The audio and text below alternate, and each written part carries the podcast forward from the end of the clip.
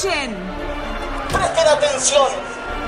El mundo está cambiando. Se viven nuevas normalidades. Lo que antes era entretenido ahora ya no lo es. Por eso tal vez esta sea nuestra oportunidad. Les presento un programa que renace y se hace fuerte en los peores momentos. Como el bosque crece después de un incendio. Como el día nace de la noche. Cuando todo desmorona, recogemos los pedazos y seguimos adelante. No pretendemos cambiar nada, porque siempre habrá una de cal y una de arena. Séptima temporada. Construyendo la anormalidad.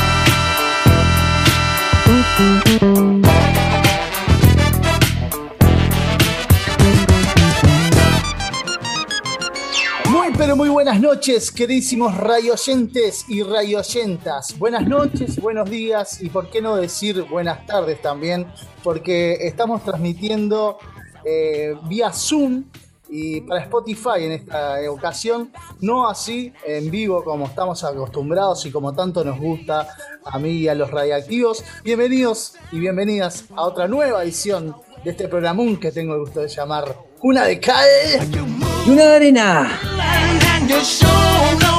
Muy bien, y vamos a darle paso a los y las radiactivos y lo tengo allí al puercoespín, al carpincho, al que es imposible sostener en una burbuja, al tintamanza, Pablito Castro.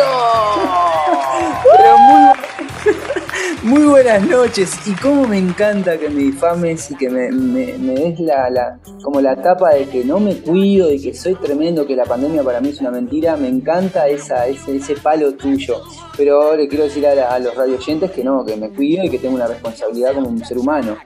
¿Cómo No estamos? ¿Cómo estamos? No No, no es mi culpa Que la gente venga a mí, claro, que la gente venga a mí no es mi culpa. Bien, ¿Cómo estamos? ¿Cómo estamos? Muy bien, Tremendo programa hoy. Tenemos cosas divinas. hermosas. Vamos a seguir presentando porque la, ya la veo y es, y es muy bueno, eh, tener- a pesar de no tener ese contacto, seguir manteniéndonos eh, o viéndonos a través de, de este formato de Zoom, ¿verdad? La tengo allí eh, chispeando el celular y hablamos de nuestra arqueóloga, la señorita Kiana Casala. ¿Cómo andan? ¿Todo bien? ¿Cómo andas? Generando contenido para las redes. Trabajo para ustedes. Bien. Bien, en simultáneo, cosa que yo no puedo hacer. ¿Cómo están? me- Los bien. extraño, extraño el estudio. Eh, no, yo me sigo sin hallar con el Zoom. Tengo mi vida hecha en Zoom hace un año y medio y no somos amigos.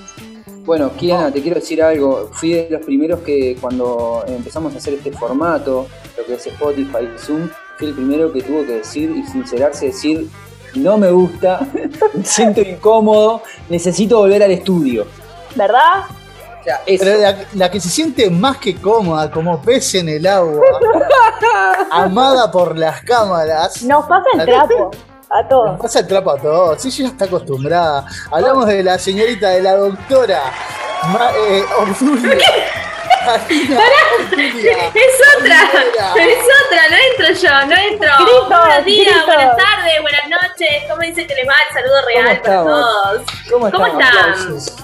Andan Muy bien. bien. Yo Bien, quiero que sepan que. Karina tiene la mejor escenografía con esa estufa leña a vivo. Eso mismo, eso mismo. Candente tengo- esta parte. Es que eh, no, es- esta- es- caliente.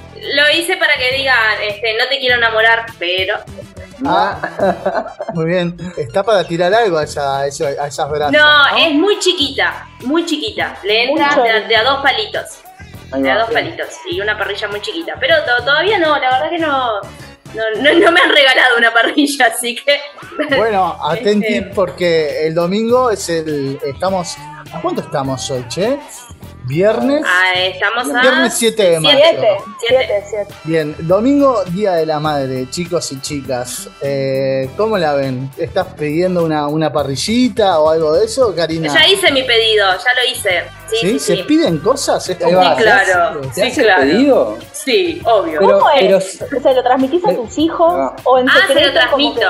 Ah. No, no, no, yo se lo transmito con tiempo, ¿no? Una semana y media. Les dije, este año quiero. Sí, claro, obvio. Este año quiero eh, pantuflas, porque no tengo pantuflas. Yo ¿Tengo tampoco, pantuflas? pues. ¿Tengo pantuflas? Pero no tengo un Este. Pedí pantuflas, chocolates y una merienda. Como no puedo compartir el desayuno porque estoy trabajando, justo ese domingo, este, una merienda. Quiero una merienda para la tarde. ¿Preparada por ellos o de la.? No, no, no, no. Compra. Quiero una comprada.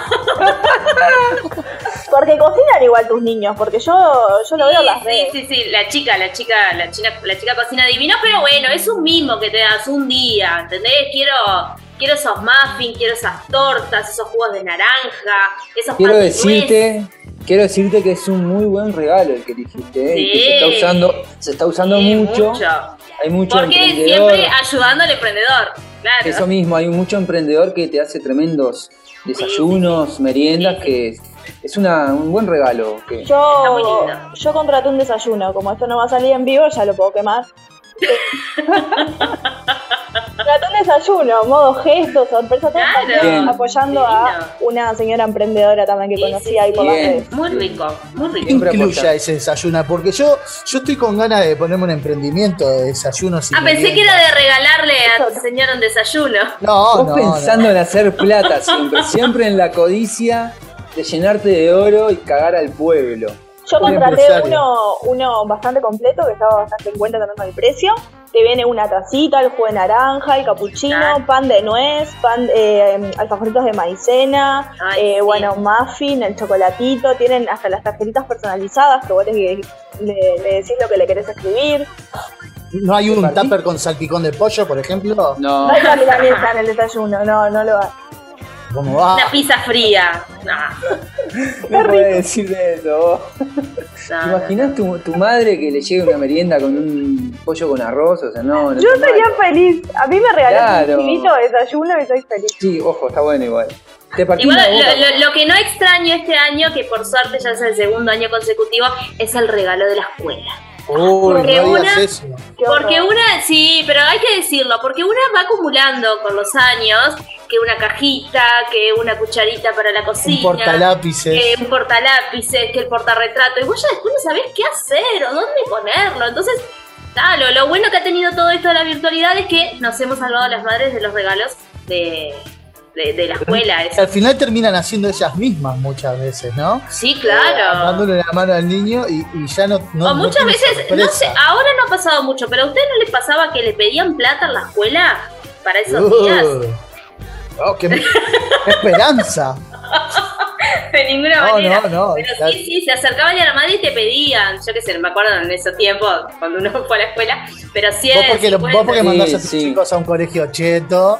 No, no, no. En cualquier oportunidad para, para sacar la tajada. No, estoy hablando No. cuando yo fui a la escuela. Eh, Me pasó, pasaba. me pasó, me ¿Viste? pasaba de, ¿Viste? de pedir, pero para Sí. juntar y después regalarle algo, hacerle Claro, bobada, sí, pero sí, de sí, su sí. misma plata, obviamente. Entonces, claro, una misma ponía para su propio regalo. Era como. Bueno, Muy chanta, eh, muy chanta eso. Pero bueno. Bueno, eh, regalos que ustedes están muy conformes con. Es buen en pique es el del desayuno. Che, me voy a poner un emprendimiento. Es, es comprarme un exprimidor, una sartén que no pegue los huevos revueltos. Burro seguís revuelto. pensando en hacer plata. Es Sí, increíble. hay que vos. buscar la beta. ¿Cuál es un buen regalo para el Día de la Madre? Algo que no tenga un. No estamos hablando de un celular, ni una Smart TV, nada muy costoso. Bueno, pero igual quiero decirte algo- que es lo que más se ha vendido en estos días. ¿Sí? Yo no paro de, de- en mi trabajo. La verdad que estos días es. No, Increíble. es, es increíble. Me pareció hoy que moviste la cámara y había salido una carretilla con plata de fondo ahí. Fue, Ojalá. fue toda, fue toda la que levantaste en estos días, ¿no? Ay, sí, la que falta. Yo creo que un buen regalo, un buen regalo, obviamente los desayunos que estábamos hablando, o si no, depende de cada madre, una sesión de masajes, tipo, Uh. tres La días. pensé. Tres Como días de el día de spa. Claro, el día, de un masaje. spa o ahí va un masaje que creo que puede ser muy bueno. No sé si a todas las madres te calza. A mí en particular, mi madre con el día de la madre, yo y tenemos como que eso, como que no creemos ninguno de los dos. Somos medio, viste, nos sale el anti, el anti Sí, sí, sí, capitalista, pero anti- antiimperialista, pero, pero yo sé cómo es el tema del Día de la Madre, está bueno hacer un regalo de eso, me parece que un día de masajes o una merienda, creo que Pablo, está no sos, gesto. Es- es- no sos. No sos de los que regalan algo que también pueden utilizar. Por ejemplo, No, no, no, regalarías un desayuno para dos en el que te sumás, no. que te sumás de bobera. O No, un yo compré para dos, porque yo voy a comer también.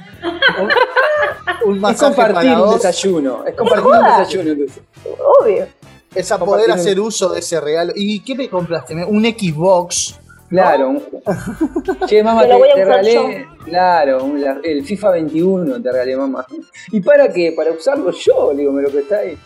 Bien. Eh, tengo un amigo que tiene un poco de la política esa que tenés vos, Pablo, de, de, no, de no apoyar todos estos días de, inclusive las fiestas, ¿verdad? Eh, Navidad y demás.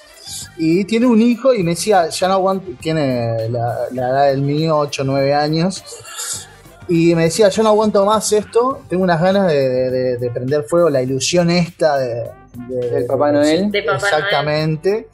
Y de paso ya prender fuego todas las festividades y se terminó esta burocracia. Yo no, pero yo no soy tan extremo igual, las fiestas sí, o sea, está todo bien, pero los demás días, tampoco es que, como te digo, tampoco es que las odio o le doy palo, no, me parece que están bien y está. Muchas veces no, no, no actúo Es- como debería actuar. Sí, es un gran día comercial estos días de, ¿no? El Día de la Madre tal vez... El Día de la Madre a- es el más, es el día que Día más se vende. Es- no, vos sabés que eh, ah, lo han dicho, ¿no? Eh, el Día de la Madre es el día que más se vende.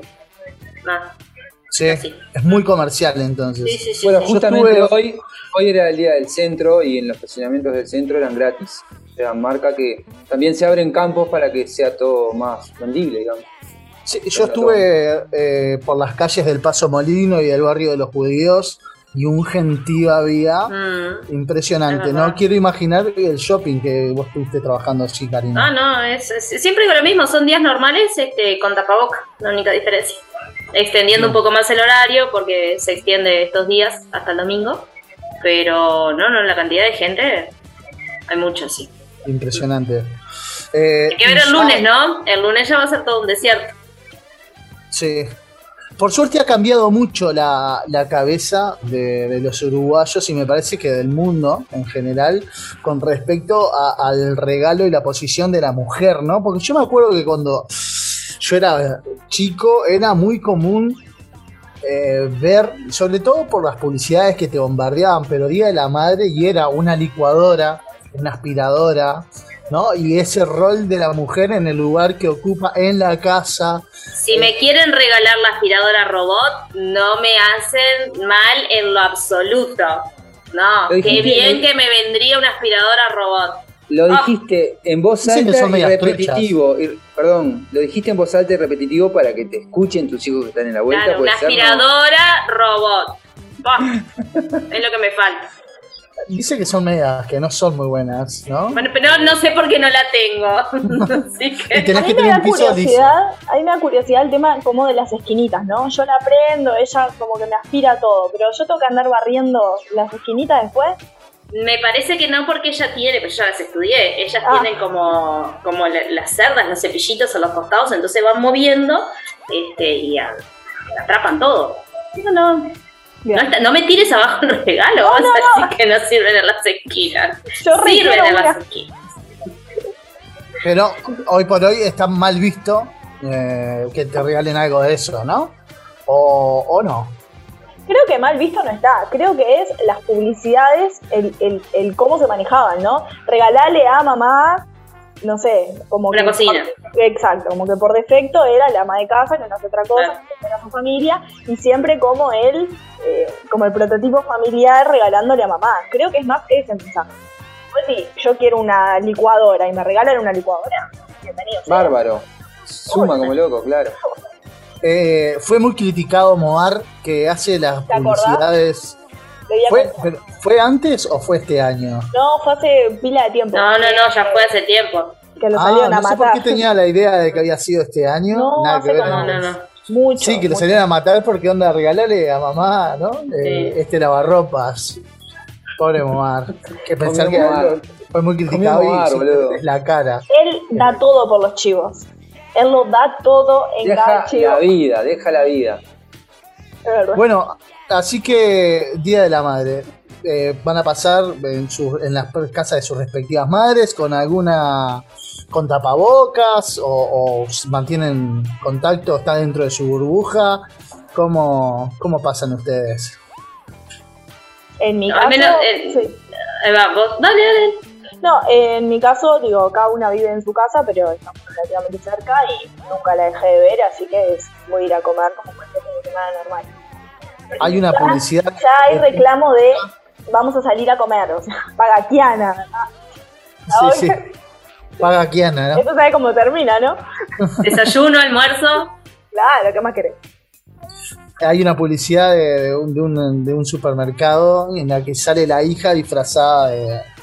Muy emotiva la astronauta. publicidad, ¿no? Siempre, esa. siempre, Bueno, siempre hubo- tratan de. Hubo mucha polémica con esa publicidad. ¿Cuál fue el mensaje que les dejó a ustedes? ¿Que sí? Que, que sí que. me A mí me dejó el mensaje vez. de que, de que seas lo que quieras ser, siempre está mamá atrás tuyo. Y que es una realidad, me, me- me pasa a mí como madre. Nosotros apoyamos todo de nuestros hijos, todo.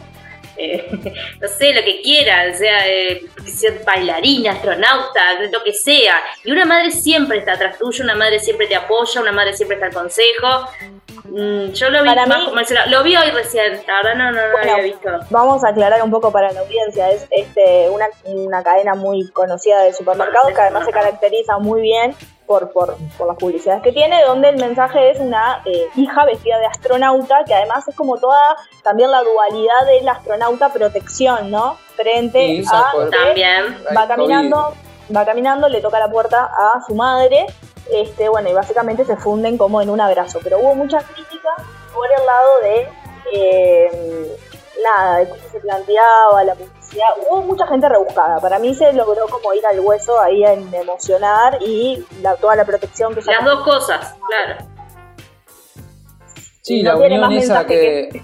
La, la unión que decía un poco Karina, eso de, de mostrar que mamá siempre está en, en lo peor, con la, la estrategia del astronauta, de que siempre quiso ser de chico, que es algo que también es como medio cursi, que todo niño quiso ser astronauta. Y encaja esa, esa profesión del astronauta con esto de estar todo encapsulado por el hecho de la pandemia. Hay un pliegue del publicista, el que lo pensó, que asoció esas, cosas para que para tratar de emocionar de alguna manera. Y está, está también la madre argentina esa, ¿no? En la que el hijo robaba motos. ¿La Eso es un video. Eso es un video increíble. Señora, cállese, porque si usted así lo está defendiendo, cállese. Ay, Claro. Eso es una madre, de La verdad. claro, la capacidad del ser humano. Y eso es una madre fiel. Claro. Ah, no, no, no voy a llegar a ese extremo. Por favor. A ese Increíble, no. vos. Qué video. A ese no.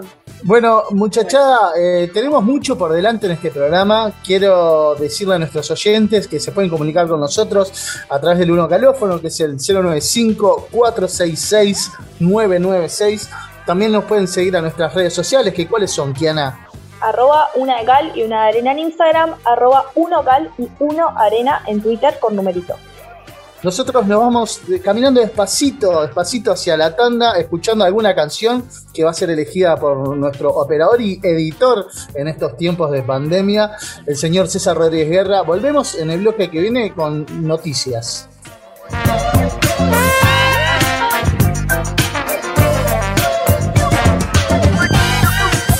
Recuerda, síguenos en Instagram en arroba una de cal y una de arena.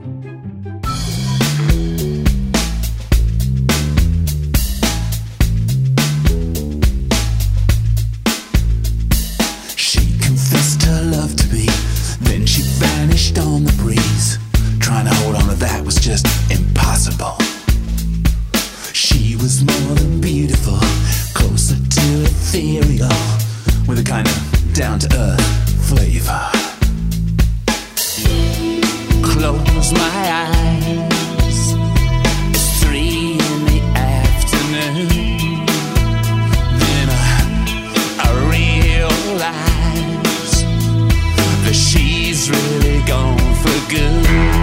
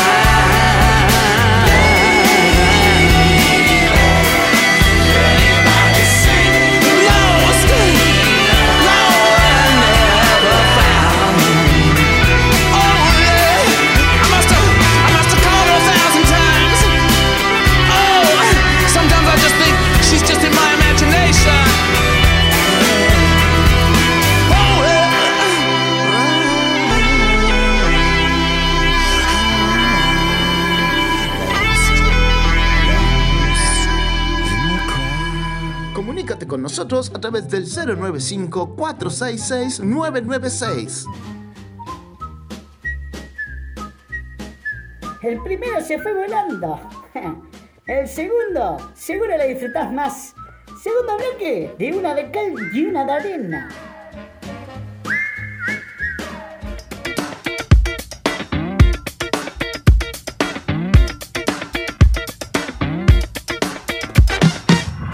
Muy bien, seguimos continuando de alguna forma con estas sesiones y con este programón que están escuchando de una de cal Y una de arena.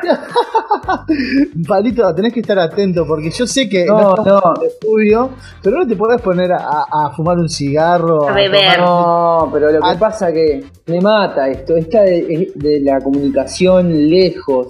A me gusta estar cerquita, donde la conexión es distinta. Eh, se pasó ahora esto, no, no te miré a los ojos, no sabía si ibas a tirar qué. Me da bronca esto, quiero que termine, quiero volver al estudio, no sé qué hacer ya. Falta esa un conexión que a- tenemos, Pablo. Claro, esa mirada, ese, ¿por qué no? Prohibido nuestro amor. ¿Y qué? Ah, quiero decir algo, estoy mirando la serie de Luis, estoy a full con la... Ah, mira. No la empecé todavía, no. Yo tampoco, soy una de las que nunca lo miró. Yo ¿No? tampoco. Es que, es que no me produce nada. nada. ¿No? A mí tampoco, pero cuando, Eh. cuando entré. Ojo, Yo me, me- me voy a disponer a verla en breve porque siempre fui reacio hacia. Dije, oh, esto es una comedia más, una comedia poco, poco menos que una comedia turca. Por momentos sí, por momentos sí, pero lo que pasa es que a mí me gusta la- lo biográfico, me gusta mucho la biografía, entonces. Eh, Pero después de escuchar muchas críticas, me llevo a autoconvencer de que capaz que es entretenida, ¿no? Capaz que tuvo una vida que podría ser perfectamente una historia de ciencia ficción. no sé si tanto, pero sí te muestra todo el, todo el tema del negocio que, que implica ser un- una estrella, una, una, claro. una, Sí, sí, sí. una, una estrella de la música o tener un don desde muy chiquito y, y- y bueno, cómo, cómo lo explotan a la hora de querer hacer plata, ¿no? ¿Era Luis Miguel o, o- o Cristian Castro el que tenía un complejo de Edipo galopante? Cristian, ya lo hablamos eso. Ah, Pero hablamos. Eso iba a decir. bien. Bueno, Rodrigo, ¿con qué seguimos? Vamos a Estamos. seguir con, con este segmento que, que la gente me aclama. Yo ya, ya me considero una víctima ¿no? de- de- del acoso de- por las redes sociales eh, que me pasan llegando. Tuve que desactivar las notificaciones de las distintas redes porque eran eh, eh, impresionante la cantidad de mensajes reclamando las noticias bizarras y, y darle mayor continuidad a estas en el programa, pero tienen su espacio y su momento. Y me parece que este es un buen espacio y un buen momento para darle inicio a estas noticias. Noticias que a mí me gusta llamar noticias bizarras. ¿Cómo me gusta esta canción que está sonando? Eh, chicos y chicas, se ríen porque en este momento no está sonando nada, pero es un trabajo postproducción, digamos. Eh, a ver, eh, Pablito, ya confesaste antes de, de- de esto de que no habías hecho los deberes. No abrí los paraguas, los paraguas grandes, porque no, no hice el deber de las bizarras. Si bien hice otros deberes, pero este me pasó por, por, por, por delante. Una de cal y una de arena, literal. Ahí va, viste que yo Bien. soy una y una, una y una. Bueno, Bien. pero estuviste muy bien en Perdonado, estoy perdonado, La- ¿no? Muy perdonado en conseguir la, la tremenda entrevista que nos espera en el próximo bloque. Pero les doy, le- le- les, va- eh, les abro espacio a ustedes, chicas, para, para que me brinden, nos brinden a los escuchas eh, las noticias. Noticias que me imagino que habrán buscado. La mía es muy bizarra barra guarra, así que Cari, querés Qué divino, qué divino eso, qué divino esa palabra, bizarra, guarra, barra. Eh, que- es, que es guarra, es guarra. Es que cuanto más guarra es mejor, porque te hace más entretenida, más divertida. El mía- pega. Ping, ping. Claro. La mía es rara. La mía es rara, porque eh, por lo general uno, voy a hablar de un tema medio delicado, cuando uno fallece.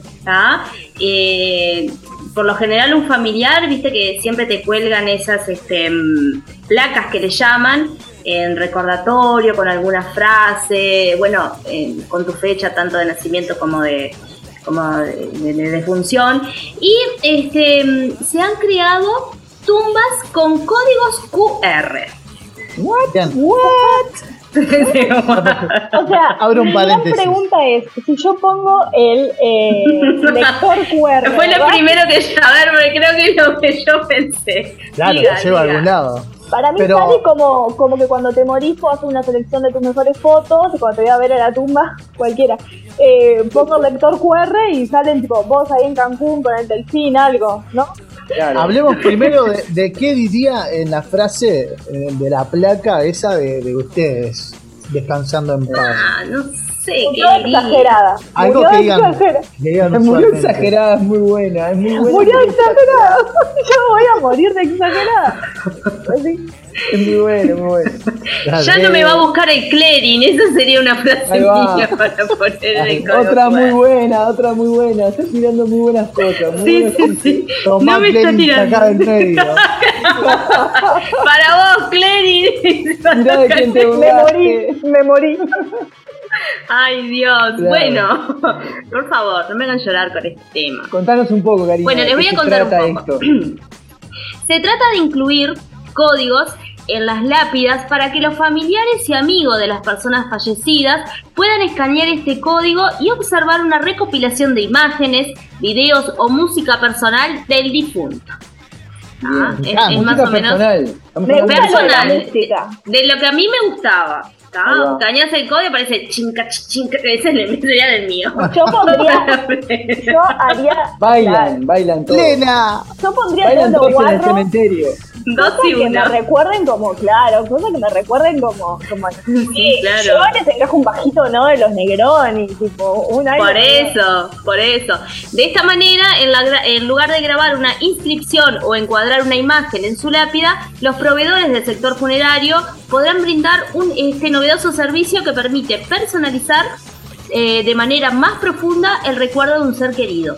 Para Es ello, muy la, sí, para ello la funeraria eh, debe pedirle a los seres queridos del fallecido que recopilen el material audiovisual para así enviarlo y la compañía se encarga de editarlo de acuerdo a las preferencias de los familiares o amigos. Yo lo voy a, lo voy a dejar Ahora, antes de irme.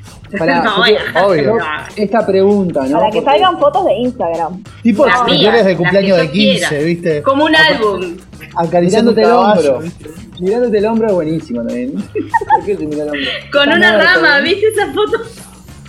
Ay, qué horrible, qué horrible. Pero a lo que voy, a lo que voy. Está, quizá ahora Rodrigo dijo que estaba bueno, que estaba muy bueno, que era como un recuerdo, pero depende de cómo te agarre también, porque también puede ser muy que empezás a recordar y estás bailando plena en la, en la tumba de Karina, llorando mal, hecho huasca, porque No, no, no. Como dijo Celia Cruz. ¿De, de qué manera? ¿De qué manera? La vida es un carnaval, sí, obviamente. Ah, pero ¿qué vas a ¿de qué manera?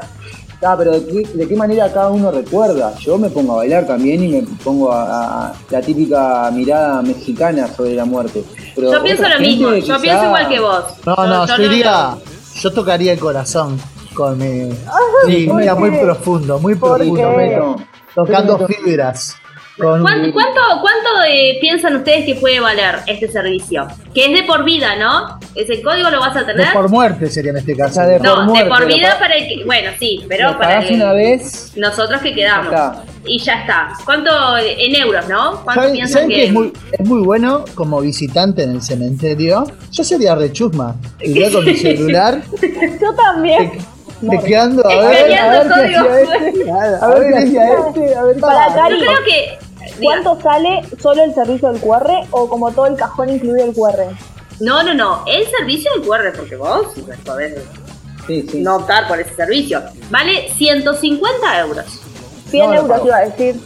Sí, yo lo pago. Bueno, si, si me vas a matar muerta, que lo pague. Se lo pongo a cuenta otro.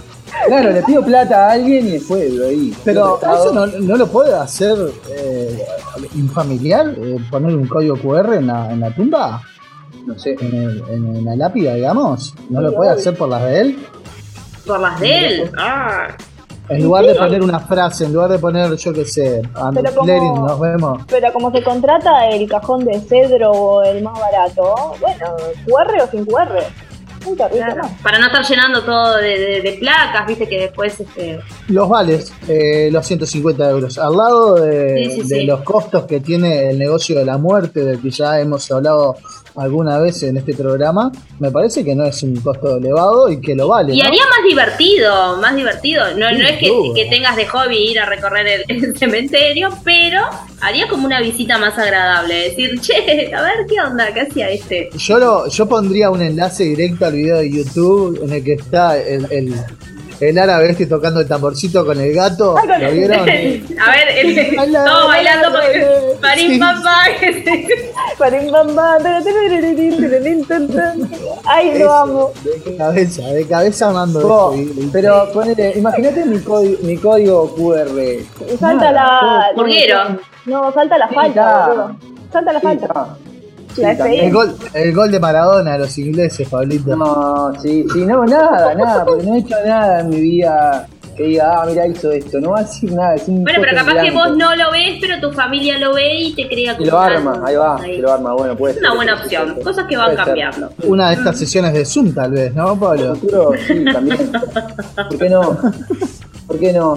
el Bueno, futuro llegó eh, hace rato con esta, con esta, con esta aplicación, con esto, el futuro llegó hace rato, ¿no? Qué raro, que yo lo he visto, tema. lo del código QR que se lo hacen en los tatuajes, ¿no vieron?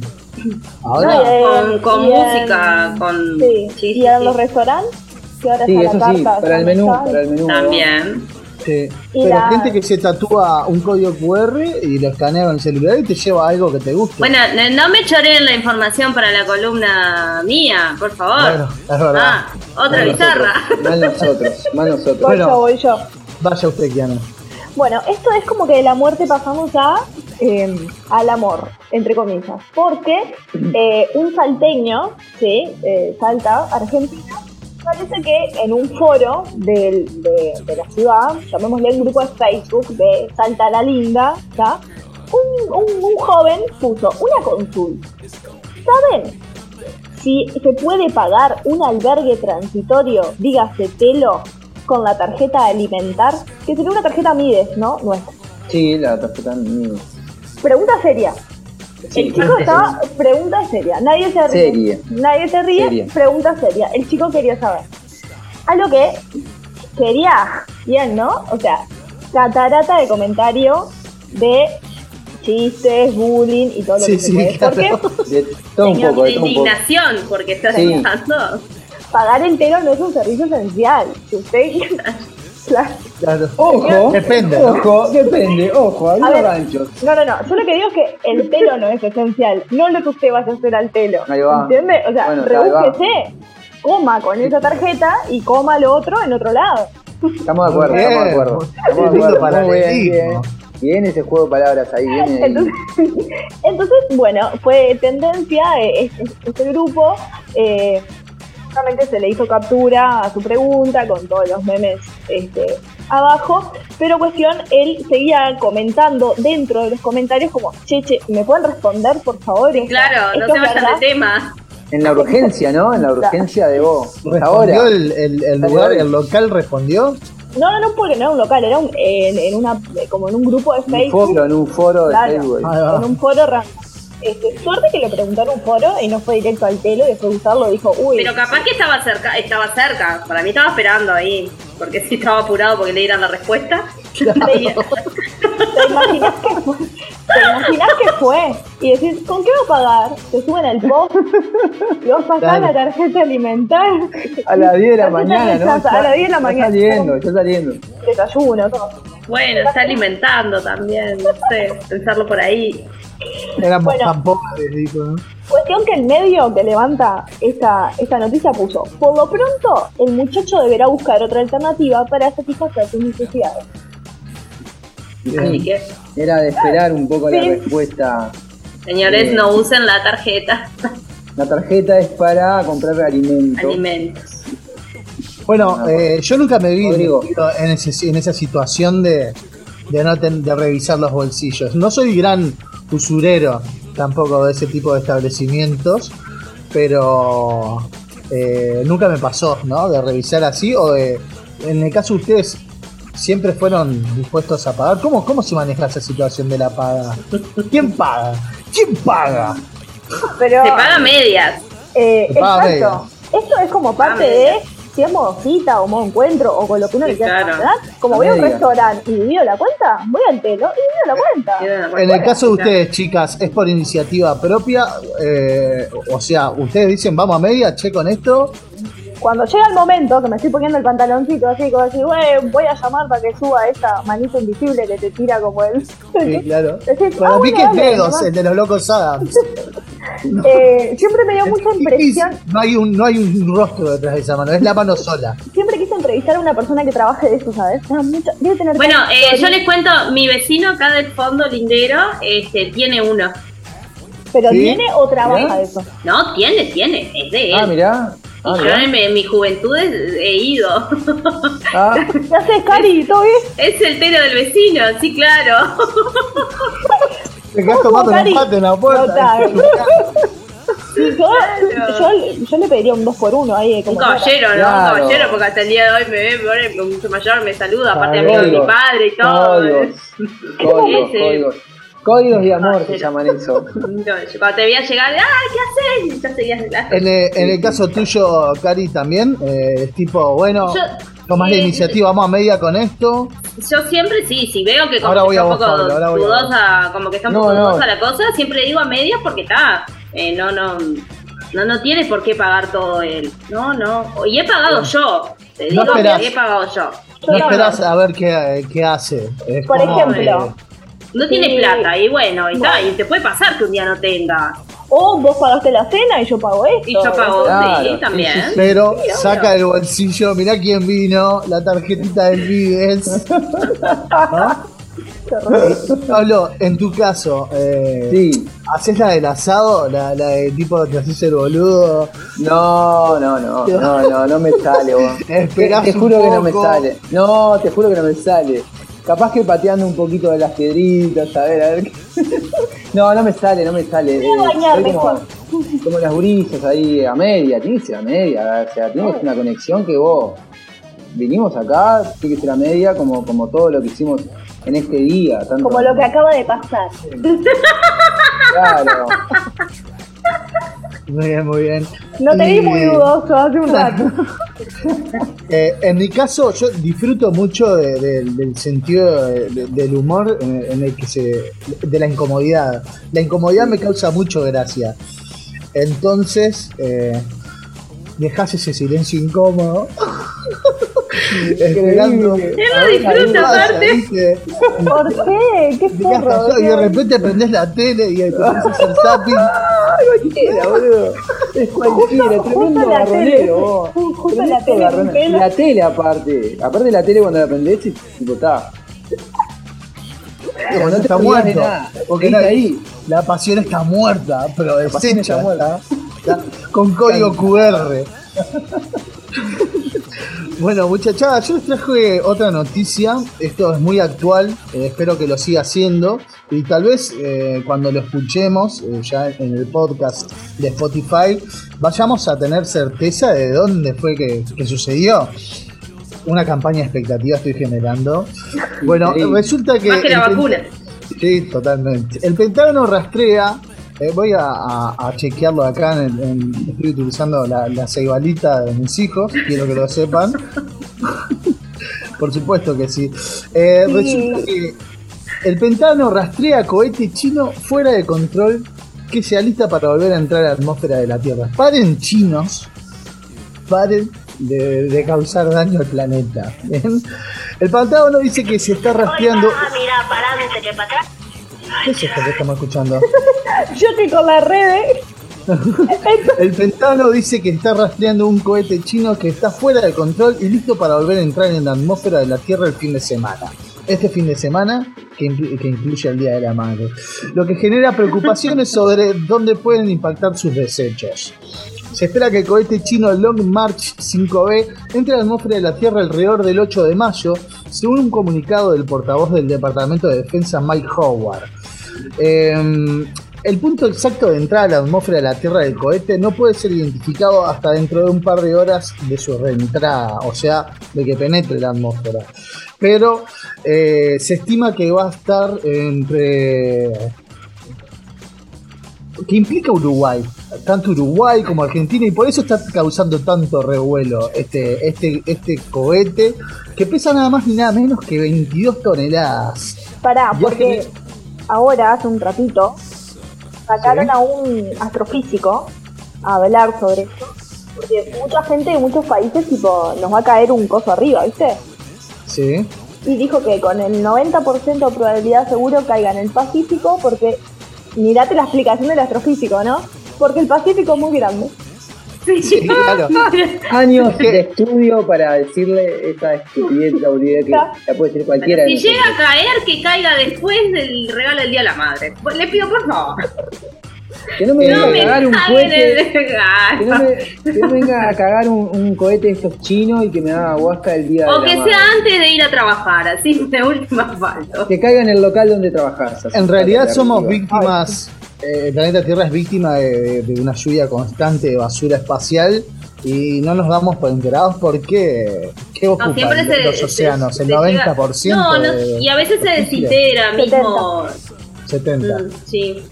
Bien, Sí, sí, o sea que está. eh, y justo el, el- el do- donde se estima que yo eh, creo, no quiero tirar fruta, ya les voy a decir el lugar en el que la latitud y longitud en la que se estima que va a caer. eh, Pero ¿por qué no le vuelve a los chinos? Ya fue que les vuelva. O sea, es como... Creo que está fuera de control. No, es Creo que- entró en una atmósfera es está lo que fuera dice de Pablito. control. Sí.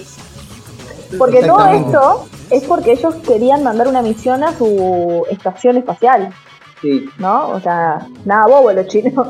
Sí, no, no, no. parte de su estación espacial que se lanzó la semana pasada y que ya está fuera de control. Y se estima que justamente en estos días se esté entrando a la atmósfera.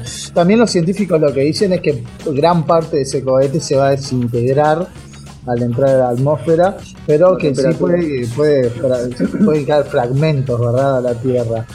Y bueno, nosotros como buenos paranoicos que somos eh, en Uruguay, estamos esperando a ver si cae por acá, por Piriápolis, ¿no? Termo y mate. Termo y mate. y mirar para arriba. Pescuezo duro y mirar para arriba todo el tiempo. Exactamente. Bueno, esa fue la noticia bizarra. No sé si tienen algo más para agregar. No. Yo le pido- vamos a pedirle a los chinos que dejen de inventar. Que paren un poco, que paren un poco nada más. Un poquito. Que paren un poco, Que- una que pausa. descansen. Mirá, claro, que descansen. Decirle a un chino, descansa. Vacaciones. No, cansado. Claro. no. Sí, sí. Un poco de Feng Shui.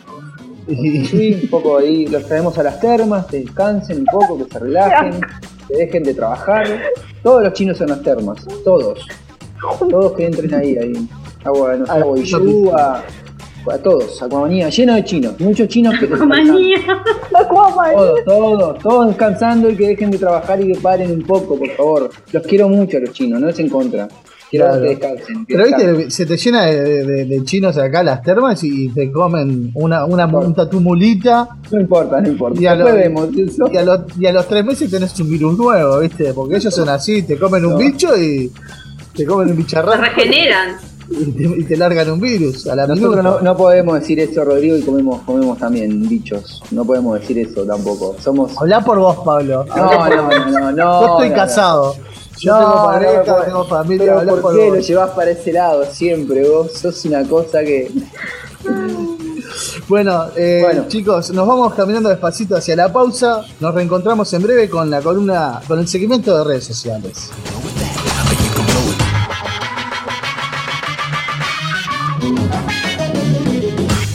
Desde tu plataforma favorita, una de cal y una de arena podcast. Dale click a esa campanita.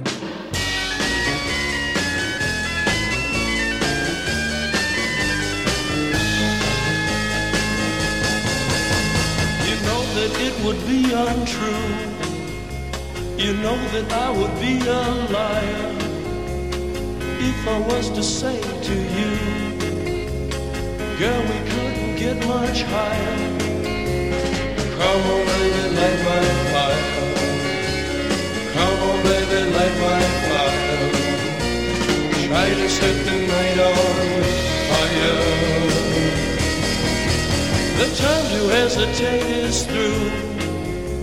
No time to wallow in the mire. Try now, we can only lose. And our love become a funeral pyre.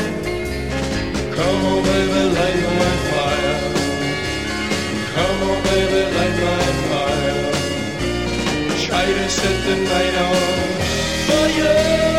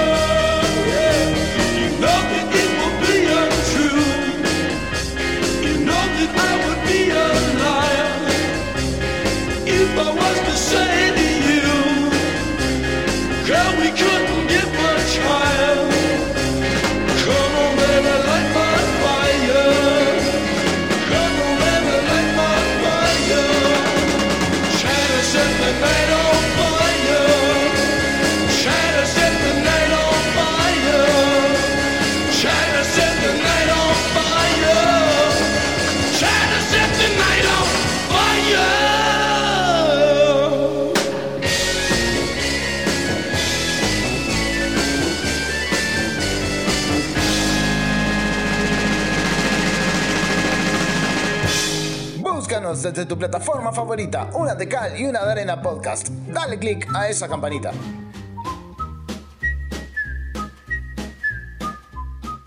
La tercera es la vencida, ¿o no? Tercer bloque de una de cal y una de arena.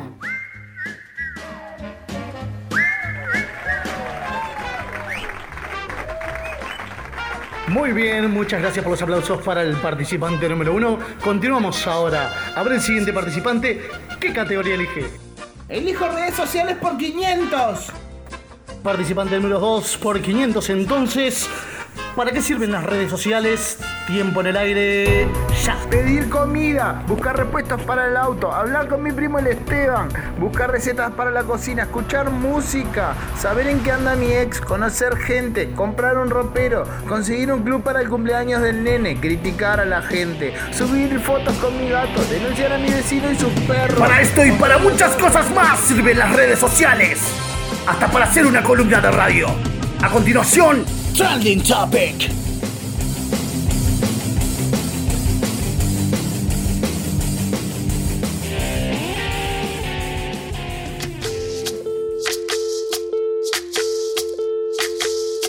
Soy, soy lo que dejaron, soy toda la sobra de lo que se robaron un pueblo. Bueno, Kiana, contanos un poco entonces eh, de qué se estuvo hablando en las redes en estos días, en esta semana. Bueno, claramente por, por, por afano, eh, el tema de Colombia, Colombia, de todo lo que viene sucediendo allí, todo lo que está transitando el pueblo colombiano, ya van eh, 10 días de protesta, 10 días de enfrentamientos con el gobierno, gobierno que ha sacado militares a la calle, eh, ha, ha habido asesinatos, violaciones, denuncias, bueno, se ha generado además toda una movida eh, de visualización a través de las redes de lo que de verdad está pasando en Colombia y no solamente de lo que eligen mostrar los medios de comunicación. Eh, así que bueno, vamos a entrevistar a, a Lina, a Lina Isaza, que es una bióloga y comunicadora social eh, colombiana, que bueno, accedió a, a darnos una entrevista y contarnos más o menos el panorama que se está viviendo. Ahí va, Lina. Buenas. ¿Se Hola. escucha? Hola. Yo, hola. Hola. Hola. Hola. ¿Cómo están? Un gusto. Un gusto también. Gracias por la invitación. No, gracias a vos por, por bueno, por, por decir tus palabras y brindarnos el espacio para, para darle la voz al, al pueblo colombiano. Muchas gracias. Ay, gracias a ustedes porque realmente esta es una situación que nos está premiando en todos los sentidos. Nos tiene apretados como población eh, por todos los lados, la verdad. Lina, más o menos queríamos saber que nos puedas contar, eh, bueno, primero cómo estaba Colombia previo a todo esto, con el COVID y demás, cómo venían, y luego de que explota esto, cómo explota y cómo les interfirió a ustedes en todo lo que es la cotidianeidad de sus trabajos, en sus hogares. Ok, vale. Eh, bueno, digamos que Colombia ya venía en una, en una presión social bastante fuerte, más o menos desde 2019. Ya en 2019 habíamos adelantado un primer paro nacional, eh, que fue el 21N, yo no sé si ustedes se enteraron de eso, pero fue un paro también que se dio en las principales ciudades de Colombia. Eh, debido, entre otras muchas cosas, pues a la desigualdad social que hemos vivido históricamente. Después llegó pandemia, llegó el COVID-19, obviamente esto afectó muchísimo, muchísimo a la población colombiana. Eh, vinieron las, pues digamos, el confinamiento, la gente paró sus actividades económicas, eh, estuvimos encerrados durante muchos meses y lastimosamente pues esto nos afectó demasiado. Eh, ¿El parate que tuvieron fue eh, eh, obligatorio o fue por ustedes? Fue obligatorio, fue mandato presidencial. ¿Por cuánto tiempo? No, más de seis meses, ocho meses más o menos, obligatorio estricto. Em, esto afectó pues la economía del país, ustedes no se imaginan cuánto. Creo que todos los países latinoamericanos nos hemos visto muy afectados por el COVID-19, con el agravante de que, bueno, ya nosotros, eh, digamos, pasamos el año pasado pues esta situación y este año, debido a toda la crisis económica, pues el presidente Iván Duque buscó cómo subsidiar por así decirlo, ese esa falta de presupuesto, todo ese desfalco entre comillas, todas esas pérdidas, buscó cómo remediarlo a través de una reforma tributaria que presentó en abril de, de este año. ¿Qué pasa con esta reforma? Esta reforma se enfoca en recolectar el dinero a través de impuestos establecidos a las clases menos favorecidas, incluyendo, pues, afectando principalmente la clase media del país, que pues somos la gran mayoría. ¿Esto bajo qué escenario? Somos 50 millones de colombianos. El, en abril el programa, el Departamento Administrativo Nacional de Estadística nos mostró que el, al 2020 el 42% de la población colombiana, es decir, eh, pues casi, la mitad. Casi la mitad. Sí, casi la mitad. Estamos hablando de casi 21 millones de personas, un poquito más capaz. Más o menos, sí, un, poco, un poquito más. Vivían en condiciones, viven en condiciones de pobreza extrema. Lo que es una desigualdad. Sí, bueno, Colombia tiene fama de ser uno de los países con mayor desigualdad de toda Latinoamérica, ¿no? Eh, donde la brecha entre los más adinerados y los más pobres es más grande. Esta población vive con 38 dólares mensuales, mientras tenemos al otro lado a los congresistas que viven con 9 mil dólares mensuales. Entonces ustedes ya ahí pueden dimensionar la diferencia tan grande que hay en nuestro país en cuanto a las posibilidades económicas. La reforma esta, vecinos. La reforma, la reforma esta tributaria que, se iba a, aprobar en abril, ¿qué pasó? No, no, no salió. Como les dije, esto era algo, digamos, una, un movimiento social que ya se venía gestando y que terminó de estallar con, esta, con este pronunciamiento presidencial sobre la reforma tributaria, sobre la propuesta de recoger el dinero que, digamos, habíamos perdido, que vienen siendo más o menos, buscaba recaudar más o menos 6 mil millones de dólares. Eh, esto fue presentado en abril ese fue el detonante. Pero detrás vienen muchas más reformas. Viene la reforma a la salud, viene la reforma pensional. Entonces, claro, la población se llenó de todos estos insumos y hubo un estallido social. Y el estallido social se dio en las principales ciudades del país. Llámese Cali, Bogotá, Medellín. Empezamos Y con, marchas este- pacíficas. Este, estall- este estallido social que hubo, ¿tú consideras que puede ser una continuidad de aquel estallido que hubo en 2019 y que de repente tuvo un parate o un freno debido a la pandemia y a bueno, a las leyes? eh, no sé si se este- está corriendo un toque de queda en Colombia en este momento. Sí. Eh, Sí, yo todo- considero que, que esto se venía gestando ya. Las, realmente los colombianos estamos muy cansados del abuso estatal. En 2020 le aumentaron el 5% del, del ingreso a los congresistas versus un 2% al salario mínimo, que es con lo que prácticamente la mayoría de los colombianos viven.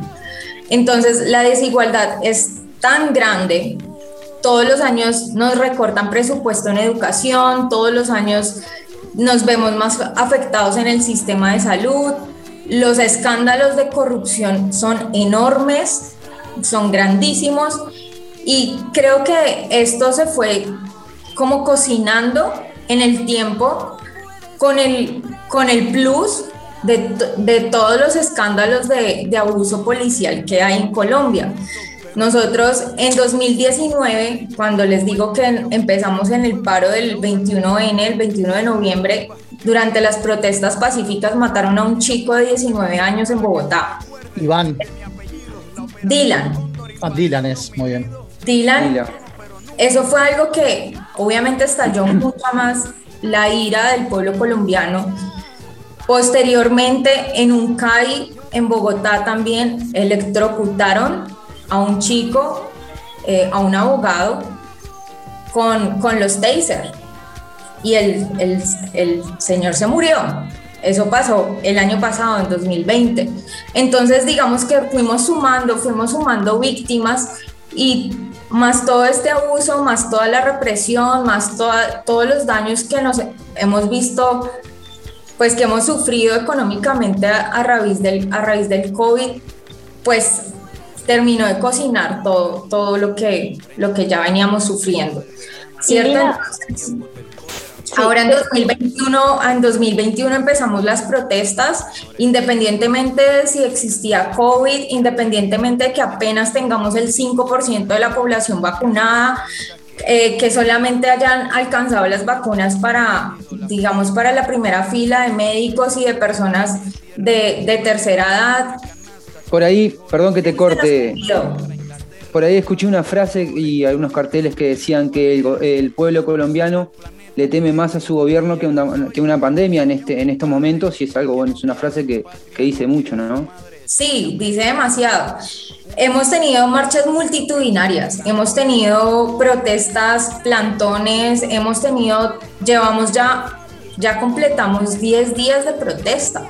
El miércoles cumplimos 8 días. Y a pesar de esto, a pesar del COVID, a pesar de la represión que De hemos los asesinatos, de los asesinatos, aparte ya también. completamos 37 asesinatos y hay 1.700 Desaparecidos. casos de abuso policial, hay desaparecidos, hay Bueno, 11 casos violaciones. de violaciones Violaciones, por parte de la fuerza pública.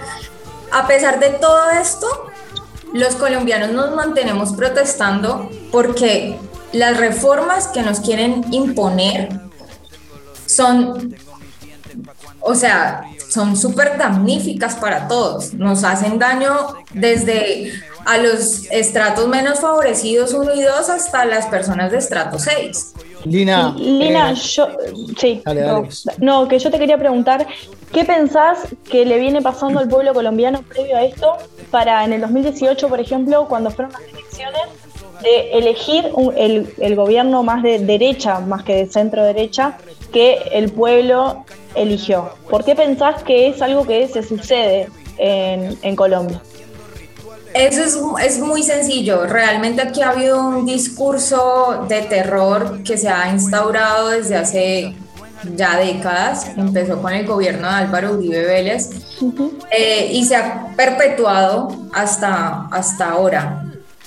Las últimas elecciones fueron manipuladas completamente con un discurso de el espejo que tenemos al lado, que es Venezuela.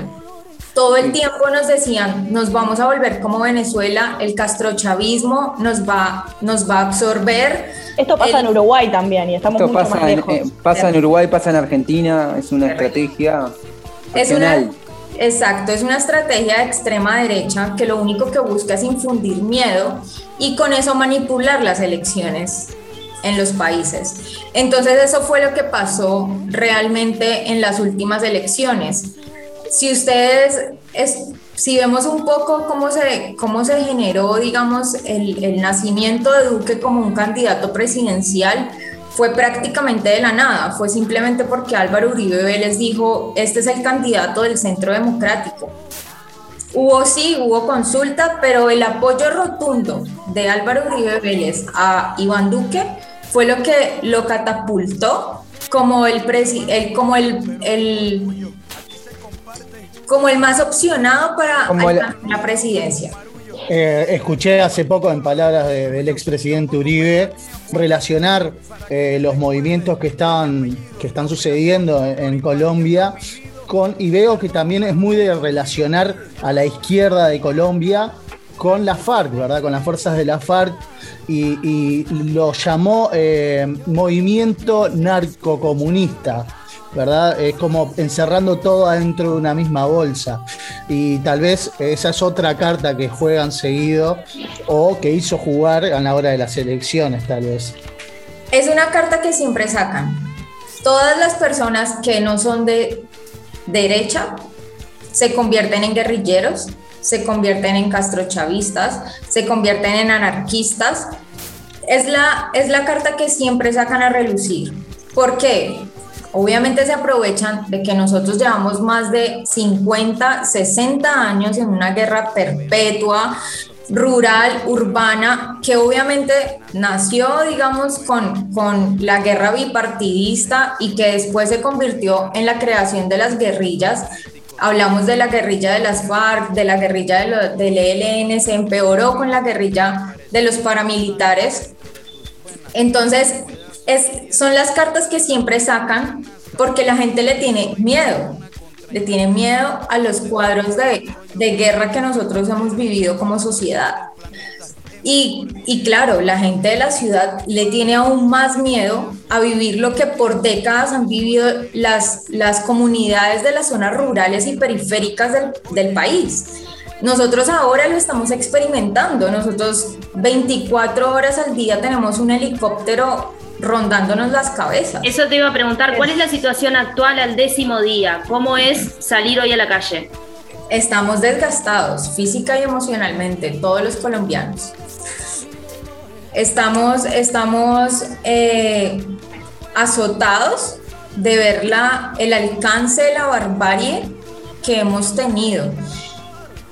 El helicóptero, como les digo, está todo el tiempo sobrevolando las cabezas del, por lo menos hablo de mi ciudad, que es Cali, que es en donde hemos tenido las protestas más fuertes en todo el país. Eh, todo el tiempo tenemos avionetas, todo el tiempo tenemos helicópteros encima, todo el tiempo escuchamos detonaciones, escuchamos ráfagas de, de balas y sabemos que afuera están persiguiendo a la gente y ya no importa quién sea, ya digamos que los estudiantes nos hemos representado por en cierta forma liderar un poco más las protestas, pero aquí se ha unido todo, se han unido los gremios eh, de trabajadores, se, unido, se han unido los maestros, se ha unido el sector salud por, por la reforma también a la salud que quieren hacer. Entonces ya es una conjunción de todos los, todos los sectores de la población y ya la fuerza pública, la fuerza militar o la fuerza armada, porque son tanto los militares como la policía, Principalmente los casos de violencia se dan en, en el escuadrón antimotines, antidisturbios, que es el SMAT. El Eh, SMAD, ahí va.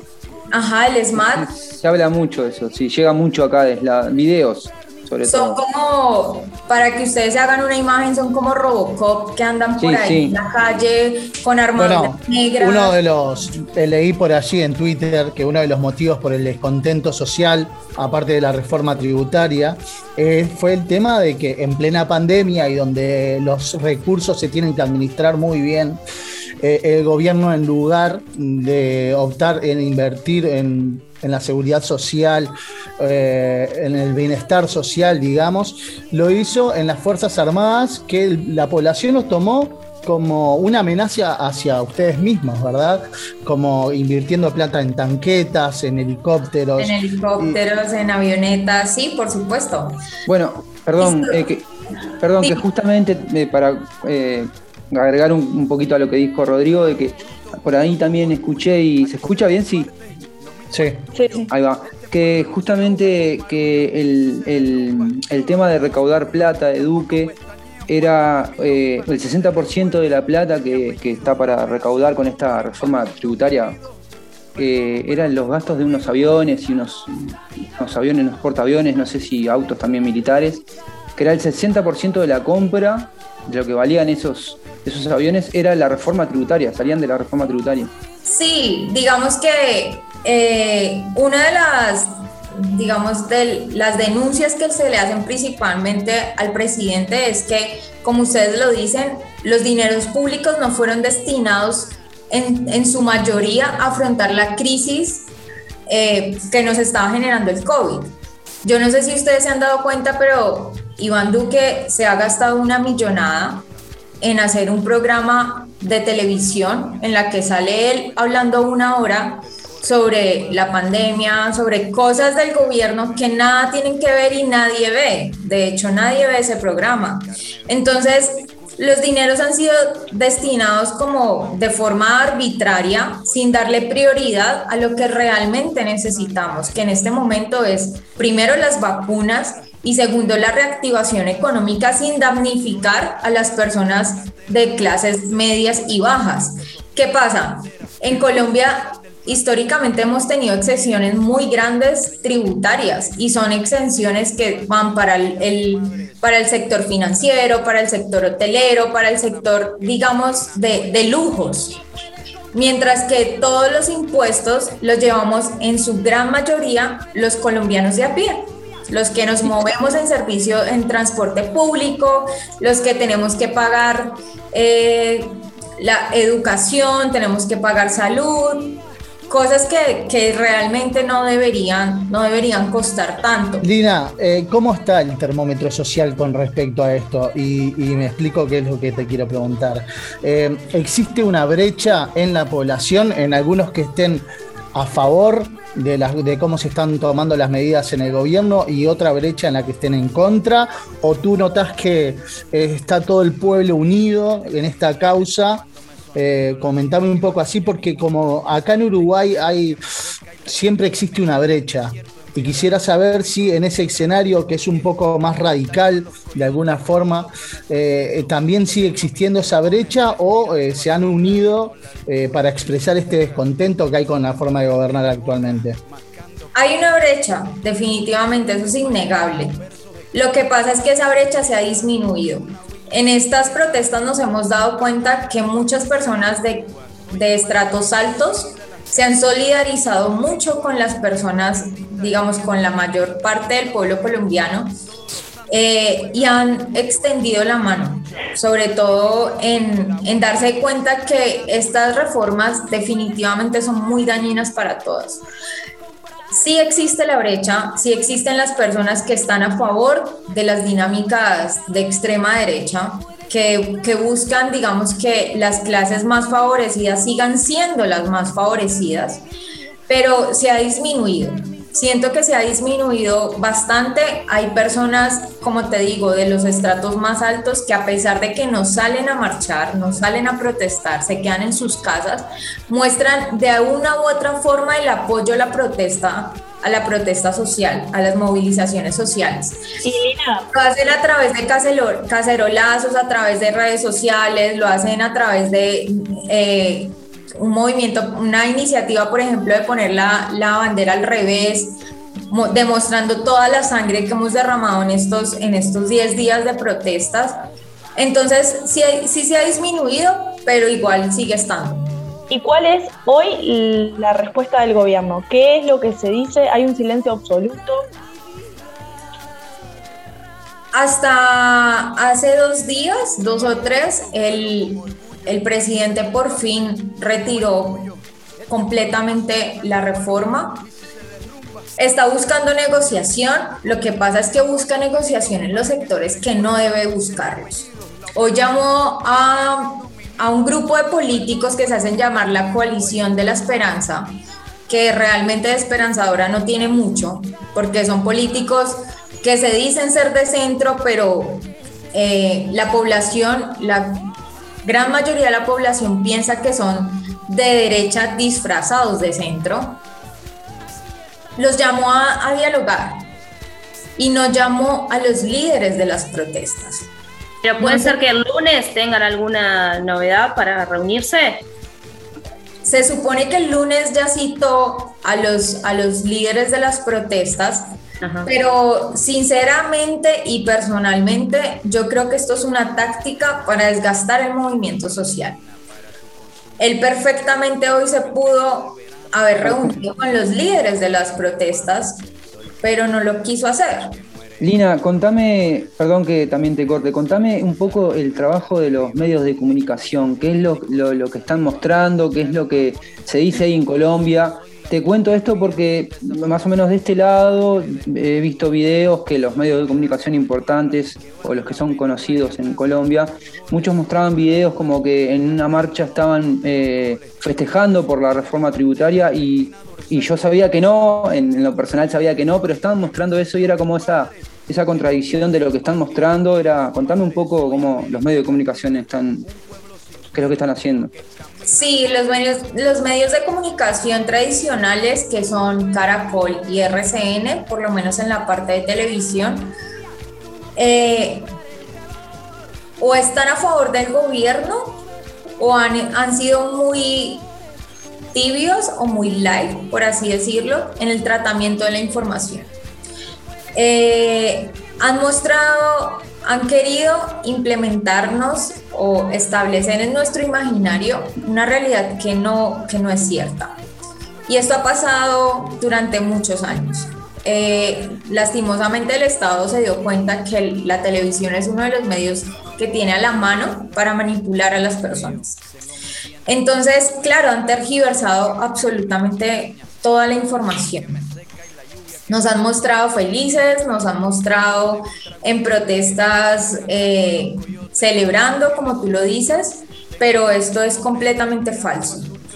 Eh, hemos tenido protestas pacíficas, sí, lo hemos tenido, pero también hemos tenido muchos cuadros de violencia, muchos que se, ha, que se han detonado por, por todo esta, este caldo social de, de abandono, todo este, este, este olvido que hemos tenido del gobierno, esta, este ataque constante, porque como les dije, todos los años salimos a protestar por algo. Salimos a protestar por impuestos, salimos a protestar por falta de educación, salimos a protestar por falta de salud, por corrupción. Tenemos N N argumentos que usamos todos los años para protestar. Entonces, claro, los, los medios de comunicación han, han cambiado mucho la información, la han manipulado. Y los pocos medios con los que contamos son medios eh, de prensa, de prensa como tal, que vienen siendo los más confiables, vienen siendo como el tiempo y el espectador, principalmente el espectador, que tienen posturas un poco más neutrales y tratan de mostrar la información tal cual es. Estos eh, ataques que, que, tú decís que sufren de parte de las Fuerzas Armadas, de la policía y demás, ¿pensás que están organizados y que van dirigidos específicamente hacia líderes de organizaciones sociales o son azarosos, eh, digamos, eh, que, que, no miran a quién van a detener o simplemente a, que ven que están armando disturbios o algo así? Porque tengo entendido que estaban, fueron por las, entre comillas, cabezas de gente que tenía una importancia, una relevancia en la lucha social y no que era a un fulano de tal, digamos, o a una fulana de tal. Hemos tenido de todo. Hemos tenido ataques a chicos que no son muy representantes, digamos, en, en las protestas, no han sido trascendentales. pero sí creo que es el ataque sistemático para boicotear la protesta social. Eh, la estrategia es simplemente mostrarnos a las personas que estamos protestando como vándalos, como que queremos dañar y acabar con las ciudades.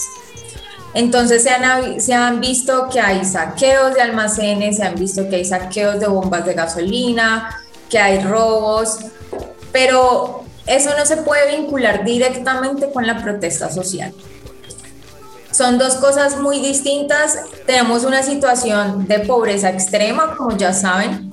Es imposible pedirle a las personas que no aprovechen una situación de estas para eh, robar cosas de un almacén. por. Aparte, son cosas Robar que siempre pasan.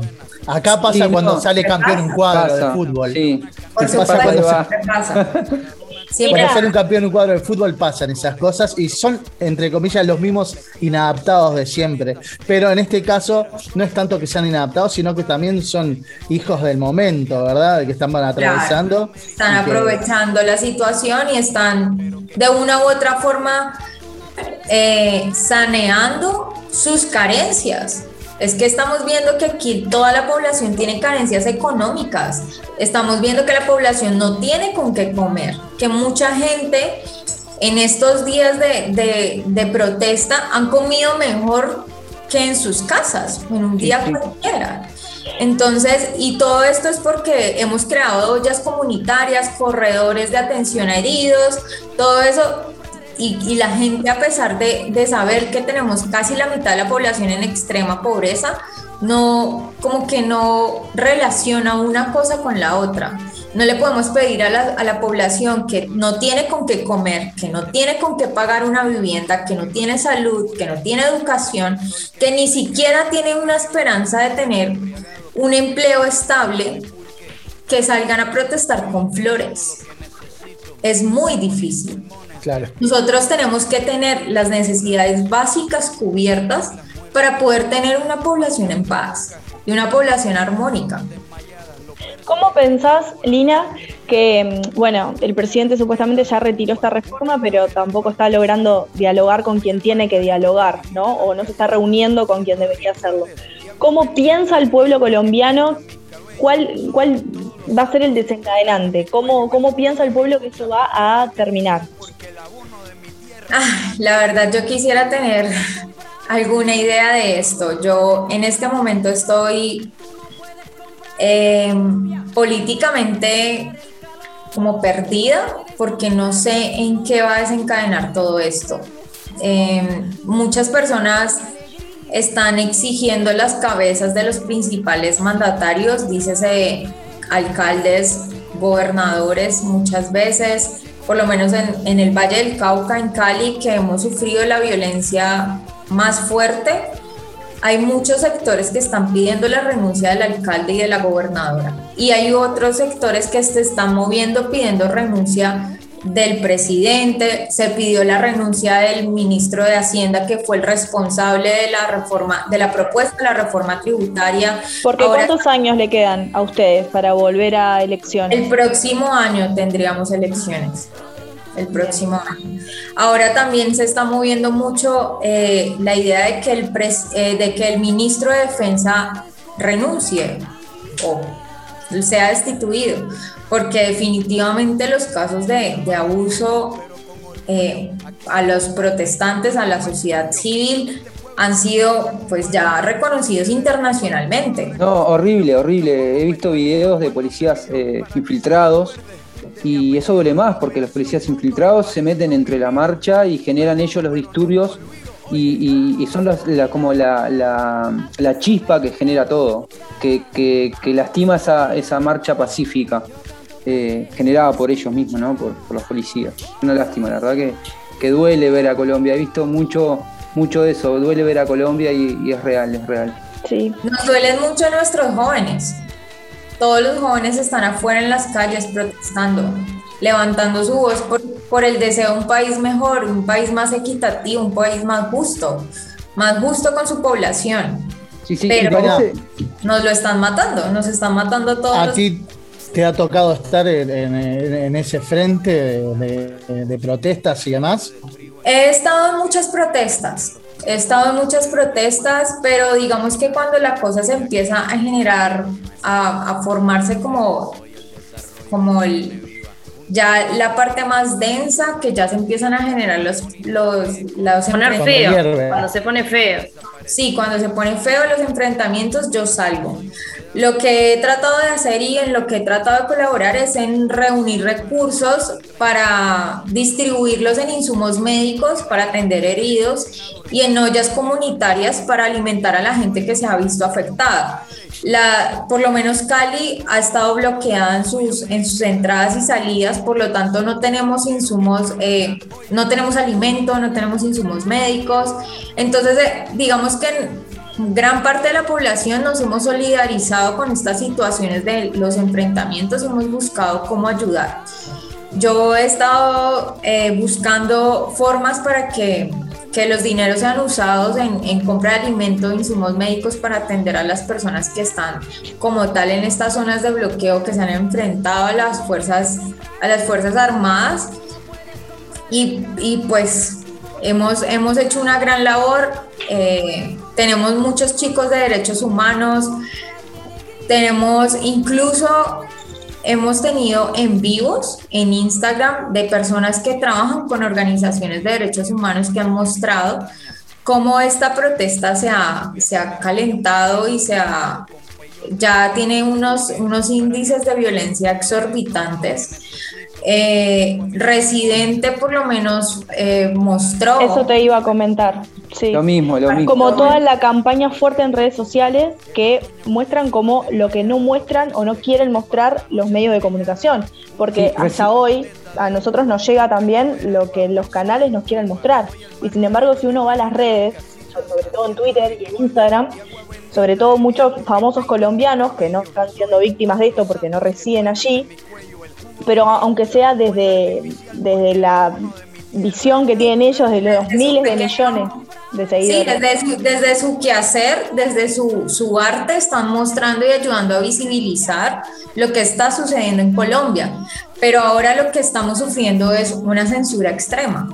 Nos han borrado contenido audiovisual, nos han bloqueado las redes sociales. Eh, hace dos, dos días tuvimos un ataque muy fuerte en una zona, eh, digamos, de montaña que tenemos aquí en Cali que se llama Siloé, que es un barrio que se ha visto muy afectado por todas estas protestas y que es un- uno de esos barrios que ha sido históricamente olvidado por los dirigentes, es en donde viven muchas personas en, en pobreza. Y por lo menos esa, esa noche que atacaron, que llegaron a atacar la, la policía y el SMAT, las personas no pudieron compartir material audiovisual, no pudieron hacer en vivos, no pudieron hacer nada. Todo estaba bloqueado. Nos bloquearon las comunicaciones de una forma absurda porque fue a toda la ciudad, todos sufrimos fallas en el servicio de internet, tanto de los datos móviles como de las, de- del servicio en casa. Entonces Sí, no fue estamos- casual, fue orquestado. Sí, por supuesto, fue, fue orquestado, fue todo pensado, fue todo muy planeado. Se vieron personas un día antes acabando con las cámaras de seguridad de las unidades de, de la propia ciudad. Entonces no perdimos mucho registro, mucho registro de las víctimas, con el agravante de que hay personas que no han denunciado todo lo que ha pasado por miedo, porque a, muchos los han amenazado, que se tienen que quedar callados porque si no, pues arremeten contra sus familias, contra sus seres queridos. Eh, hay otras personas que debido a toda la situación, pues están en lo último que piensan es en, en hacer una denuncia. Hay madres que están todavía llorando a sus hijos. Entonces, todavía nos falta mucho por conocer sobre todas las víctimas que, que ha traído este paro que ya completa 10 días. Bien, muchacha, eh, alguna vamos a ir cerrando la entrevista porque ya estamos con el tiempo. No sé si les queda alguna pregunta pendiente. No, no, no. No, creo que fue bastante claro y creo Dina, que sirve justamente bien. para divulgar. Seguir. ¿Algo más que quieras agregar a la entrevista? Eh, quisiera darle las gracias, porque gracias a personas como ustedes, personas como Residente, personas como todos los artistas que nos han mostrado una mano, una mano de apoyo, una mano de solidaridad, hemos podido pues comentar, mostrarle al mundo lo que está pasando en Colombia, demostrar que no, que la violencia no solamente viene de grupos al margen de la ley, sino que también vienen del Estado y que nos tienen subyugados, nos tienen subyugados como población colombiana. Entonces, quisiera hacer un llamado también a, a, digamos, como a, a todas las instancias internacionales para que volteen sus ojos en Colombia.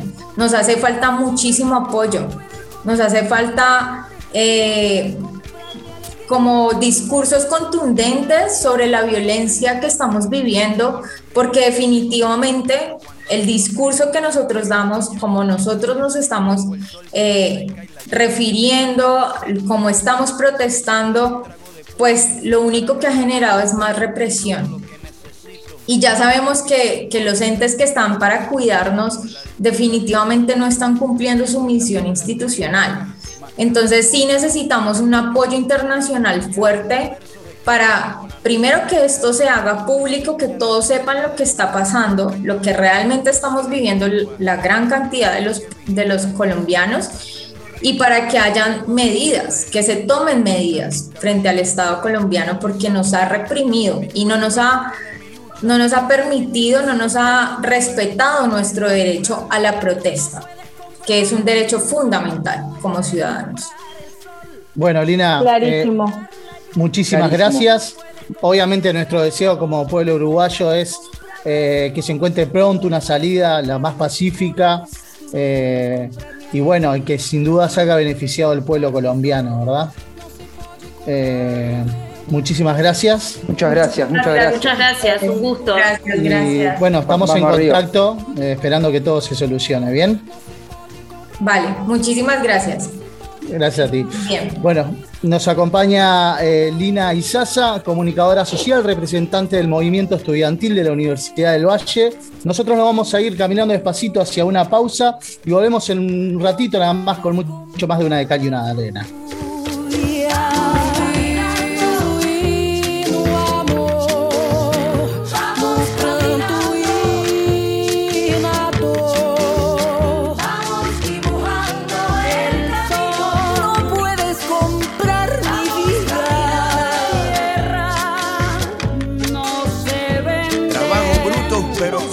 Desde tu plataforma favorita, una de cal y una de arena podcast. Dale click a esa campanita.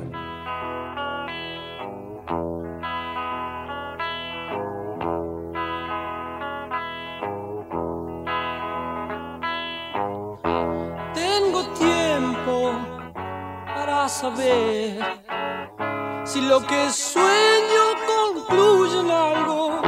No te apures, ya más loco, porque es entonces cuando las horas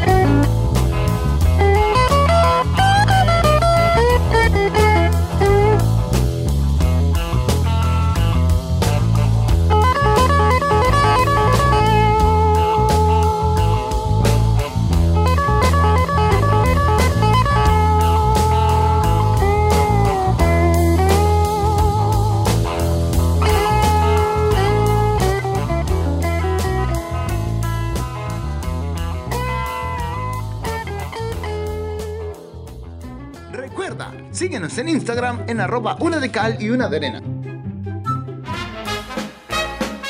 Vamos a ser felices, felices los cuartos. Cuarto bloque de una de cal y una de arena.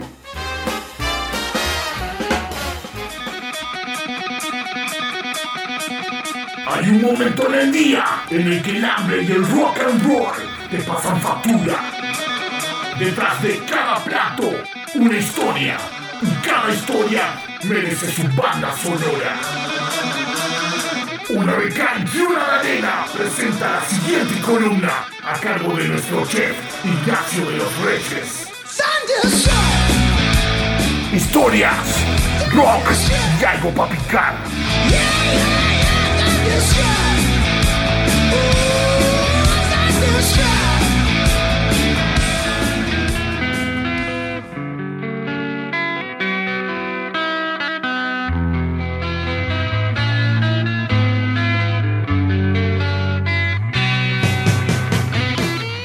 Muy bien, y como ya habíamos dicho anteriormente, después de tan hermosa presentación, cabe destacar que este programa se levanta sobre columnas como el Coliseo Romano.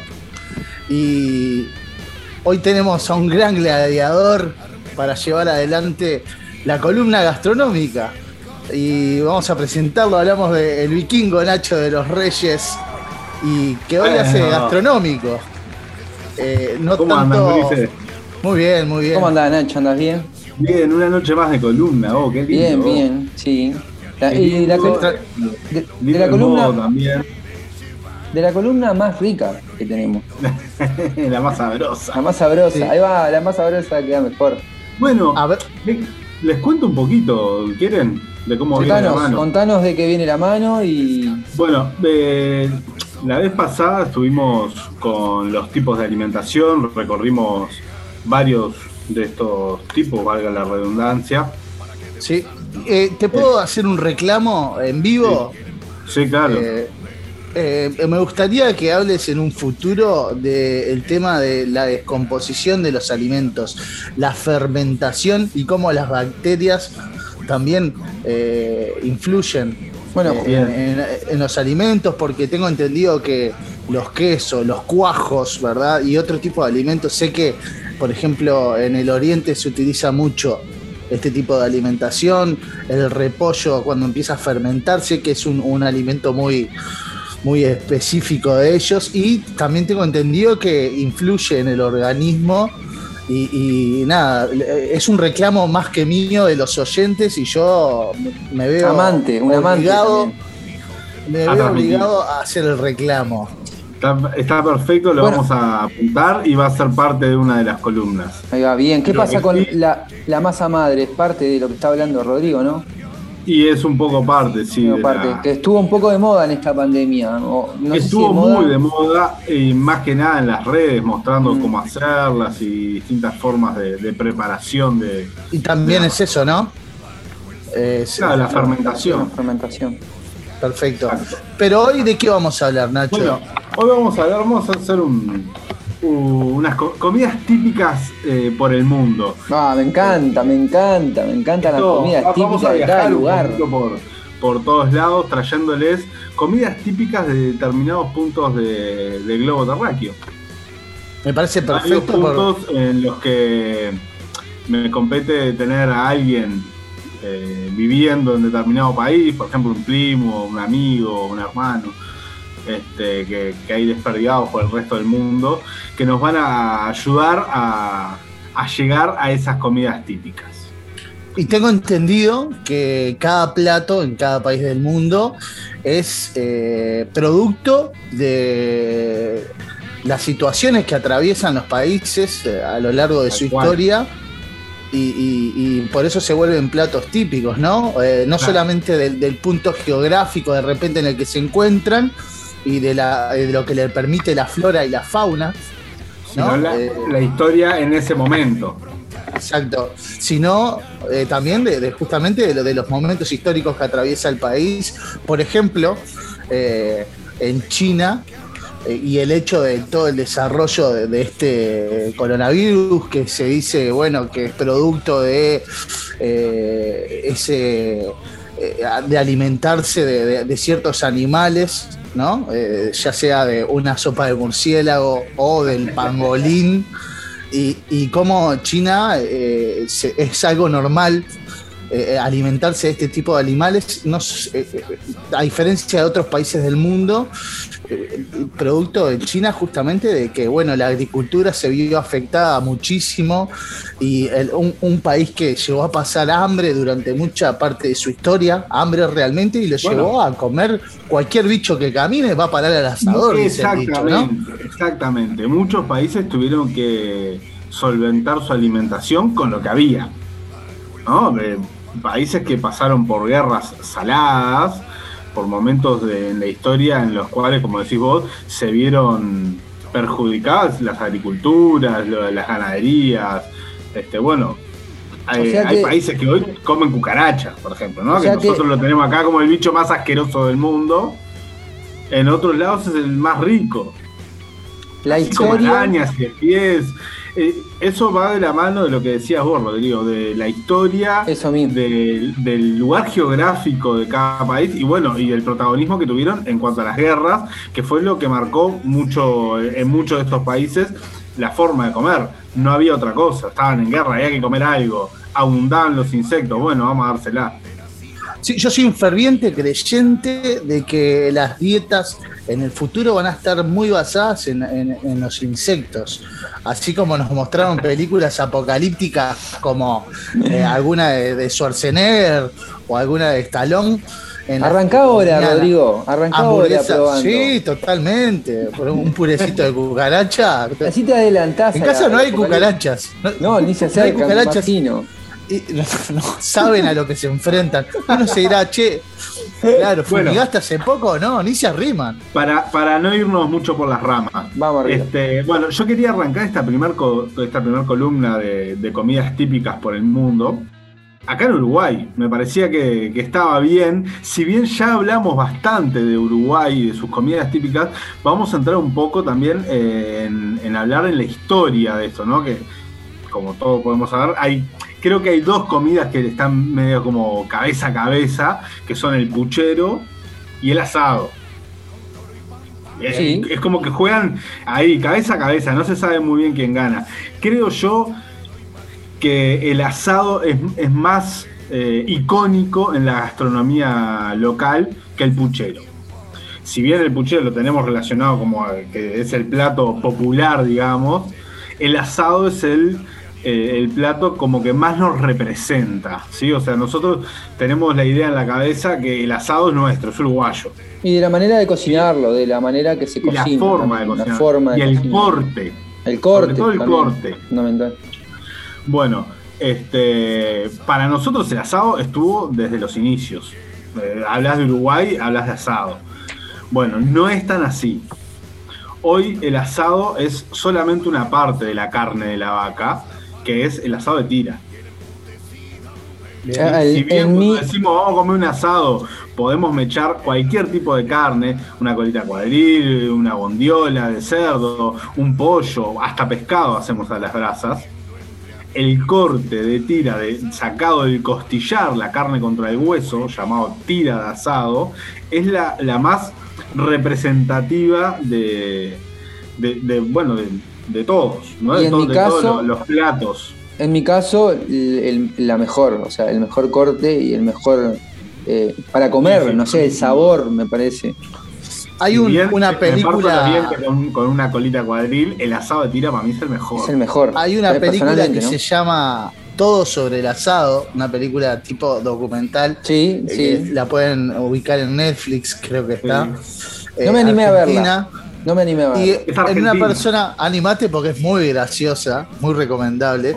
Eh, habla un, un, un, un- un experto, entre comillas, del asado, y habla sobre el asado de tira y cómo antiguamente en, en Argentina, al menos, se le llamaba asado de tira porque era un, un corte ninguneado.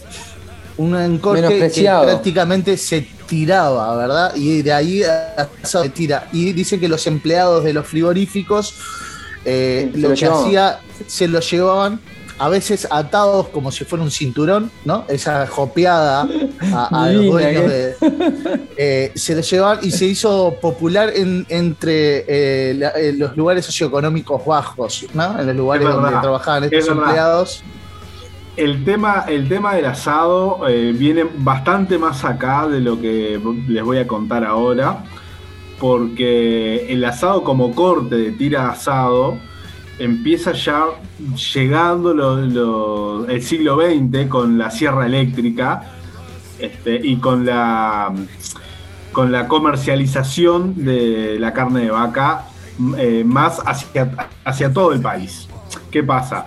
Eh, bueno, empezó el, el comer carne de vaca empezó gracias a la llegada de Hernandarias y todas las cabezas de, de ganado que trajeron hacia el Uruguay, que gracias a que tenemos una pradera espectacular, donde las vacas podían pastar sin ningún problema, acompañadas de mucho flujo de agua por todos lados, lo que daba la, la, Las la condiciones. facil- la facilidad de que todo el ganado se extienda por el, por el, por el territorio sin ningún tipo de problema.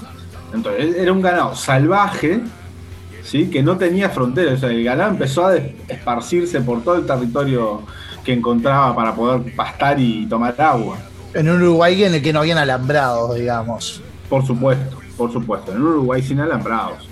Entonces, eh, los primeros que, que empezaron con esto de comer la carne asada eran los gauchos, ¿sí? Claro. De- que, que estaban en la banda oriental. ¿Verdad? Este, ¿Qué pasa? Estos no tenían cortes definidos.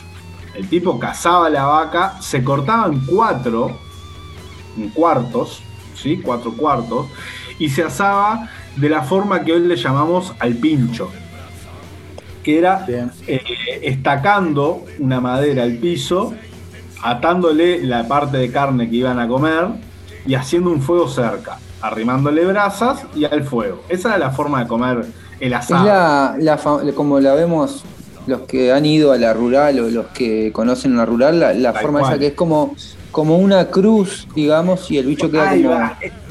Vos sabés que estuve pensando la forma de describirlo y es esa, Palito. Es Como una especie de- de un cordero. Que se- ahí va, generalmente el cordero o el lechón lo, también lo cocinan así que queda como paradito, digamos. Y dicen Exacto. que esa forma es la mejor forma de cocinar la carne. La verdad no Sí, tengo es ni una muy idea. buena forma. Es pero una dicen muy que es buena una muy forma. buena forma. Se seca menos. Sí, ahí va. Se seca menos. eh, y bueno, ta, ellos tenían diferentes formas de hacerla, ¿no? Que era o directo a la. así como estaba, sin mucho aderezo, ¿no? Sin, sin muchas especias. Carne y sal. La carne. La carne, como mucho, un, un agua salada para pintar. Porque no le tiraban la sal, le ponían tipo un agua salada y le, lo mojaban. Bueno, que también quiero- ayudaba a que no seque la carne. Ahí va. Quiero acotar algo de tantas veces que acoté algo en el viaje que, que fui a, a Estados Unidos a ver a mis tíos.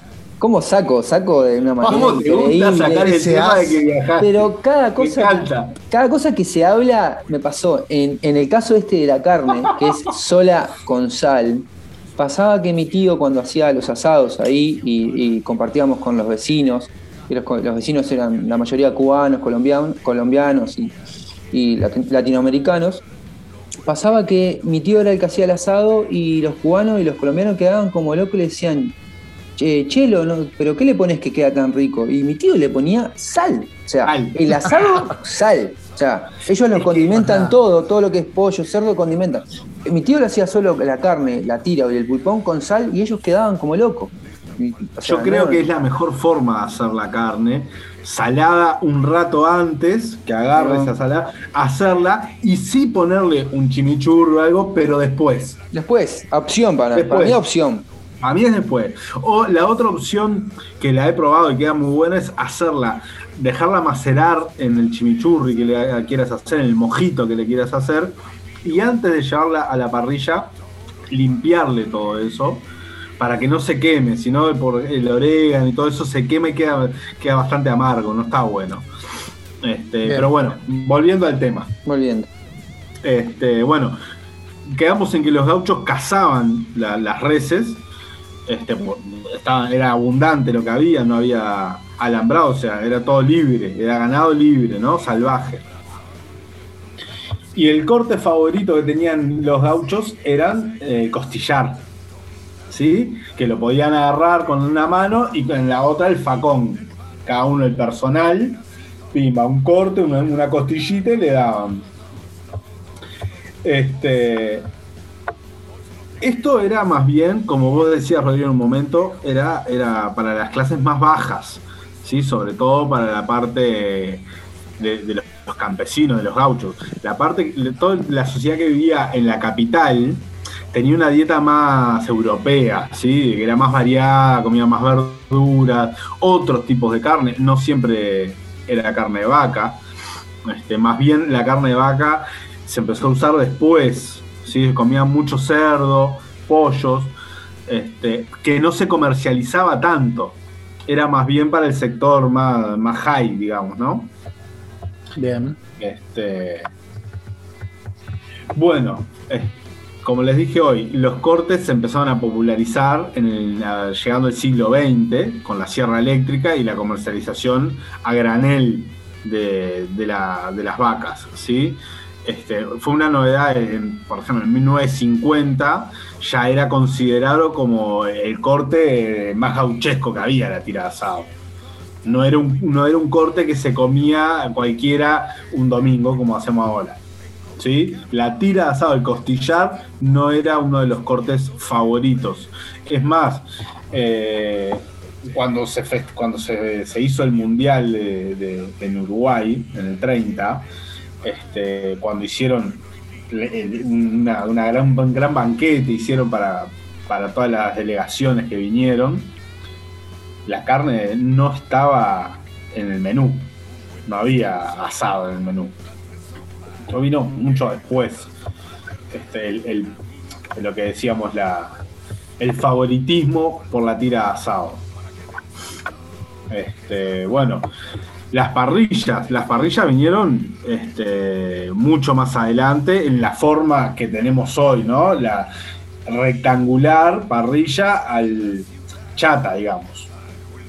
Sí, Sí, sí, que el carbón, que cocine de abajo el carbón. contra el piso y en pincho. Eso se- se tuvo hasta hace poco, digamos. Que yo no tengo bien la fecha, lo voy a buscar porque lo tengo que tener por acá, que lo, lo anoté. Acá, mirá. En 1943 se dio eh, la primera producción del, del libro del Banco de Seguros, ¿lo tienen? Sí.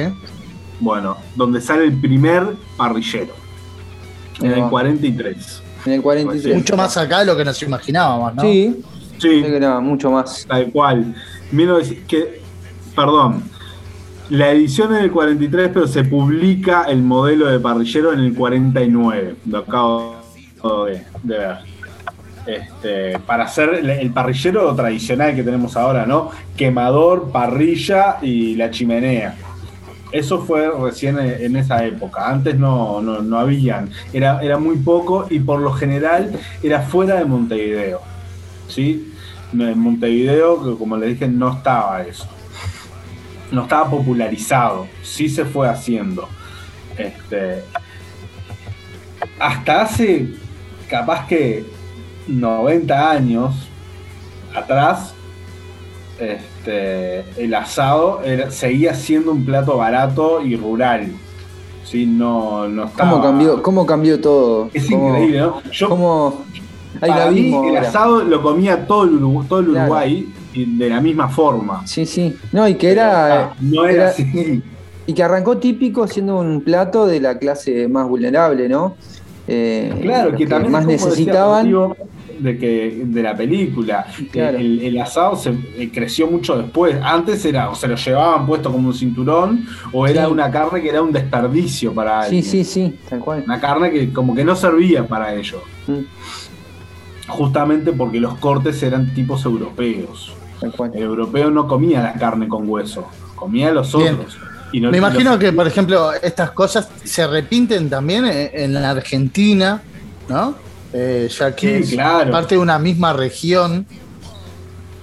sin No, la lugar parte capaz que de Río Grande do Sul también ahí hay algo que. Ellos, bueno, ellos comen más cebú, creo, en Brasil, no están. Está en la- el estilo de vaca que tenemos acá, que, que es otro estilo, ¿no? Sí, lo que pasa es que al haber morros, al ser distinta la, la- la llanura, digamos, Sí, sí, que no sí, es llanura, hay, hay otras. Eh, generan músculos la- la- Distintos, las vacas sí, tal cual. y se producen carnes un poco más duras. Bueno, eso era algo que, que hacía que los gauchos tenían un punto de cocción que hoy, por ejemplo, le llamamos este, que no es pues jugoso, ¿sí? Lo más rosada posible la carne, si está balando, mejor. Porque, ¿qué pasa? El ganado este era salvaje, no tenía la, la crianza que tienen hoy en, en una estancia, ¿sí? Que le dan determinada comida, que tienen di- cruces diferentes de vacas para llegar a determinados tipos de carne. Entonces, no podían darle tanta cocción a esa carne porque quedaba dura. La carne por lo general era, era hecha así, media vuelta y vuelta. Se- Salía. Este, no, no, no podían llegar a, hacerla como la, como hacemos hoy, que tenemos, depende del corte, es el punto de cocción que le vamos a dar. No es lo mismo la tira asado que una colita de cuadril o que un matambre. Sí, sí, son distintos. Y los vamos a cocinar en la misma parrilla, pero de formas diferentes, para lograr puntos diferentes y para mantener el mejor sabor de ese corte. Hoy lo sabemos. Tal cual. Antes no, antes cortaban en cuatro y dale que está. Y todo. Claro. Sí, claro.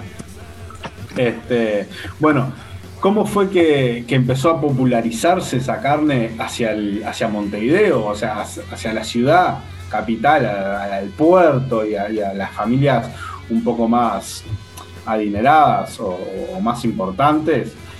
Este, bueno, cuando el gaucho empezó a participar de, de las batallas que habían civiles, ¿sí? De, de que empezó Soldados, a pasaron a ser soldados. a los blandengues y empezaron a, a pelear.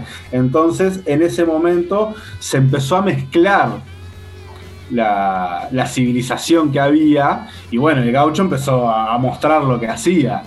Y ahí como que se fue de a poquito entrelazando uno con otro para llegar después definitivo y, y- y mostrar que el corte de, de- de vaca asada al- al fuego era Sabroso. Sí, sí, Claro, era sabroso. espectacular. Empezaron a comer eso y dije, bueno, Ew, ¿Cómo? Claro, ¿esto dónde estaba? ¿cómo lo ¿Dónde viniste antes, estaba? papá? ¿Qué tal? Claro. ¿Por qué no avisaron? No, eh, fue, fue algo, un proceso eh, no muy fácil de hacer llegar y entender a, a los, a los que estaban ahí de que se podía hacer y cuando lo lograron es cuando empieza la industrialización de, de los productos cárnicos, ¿sí? Las achuras, las achuras están desde que se cortaba la vaca, seguro. Sí, sin Lo duda. que no estaba eran los chorolos, las morcillas, todos los embutidos. Eso no, no, no lo hacían ellos. El picar carne, mezclarla con grasa y ponerla en la tripa no. Sí, no- sí, no pero ponele, pero ponele el riñón, lo que es riñón, Eso sí, todo, todo estaba.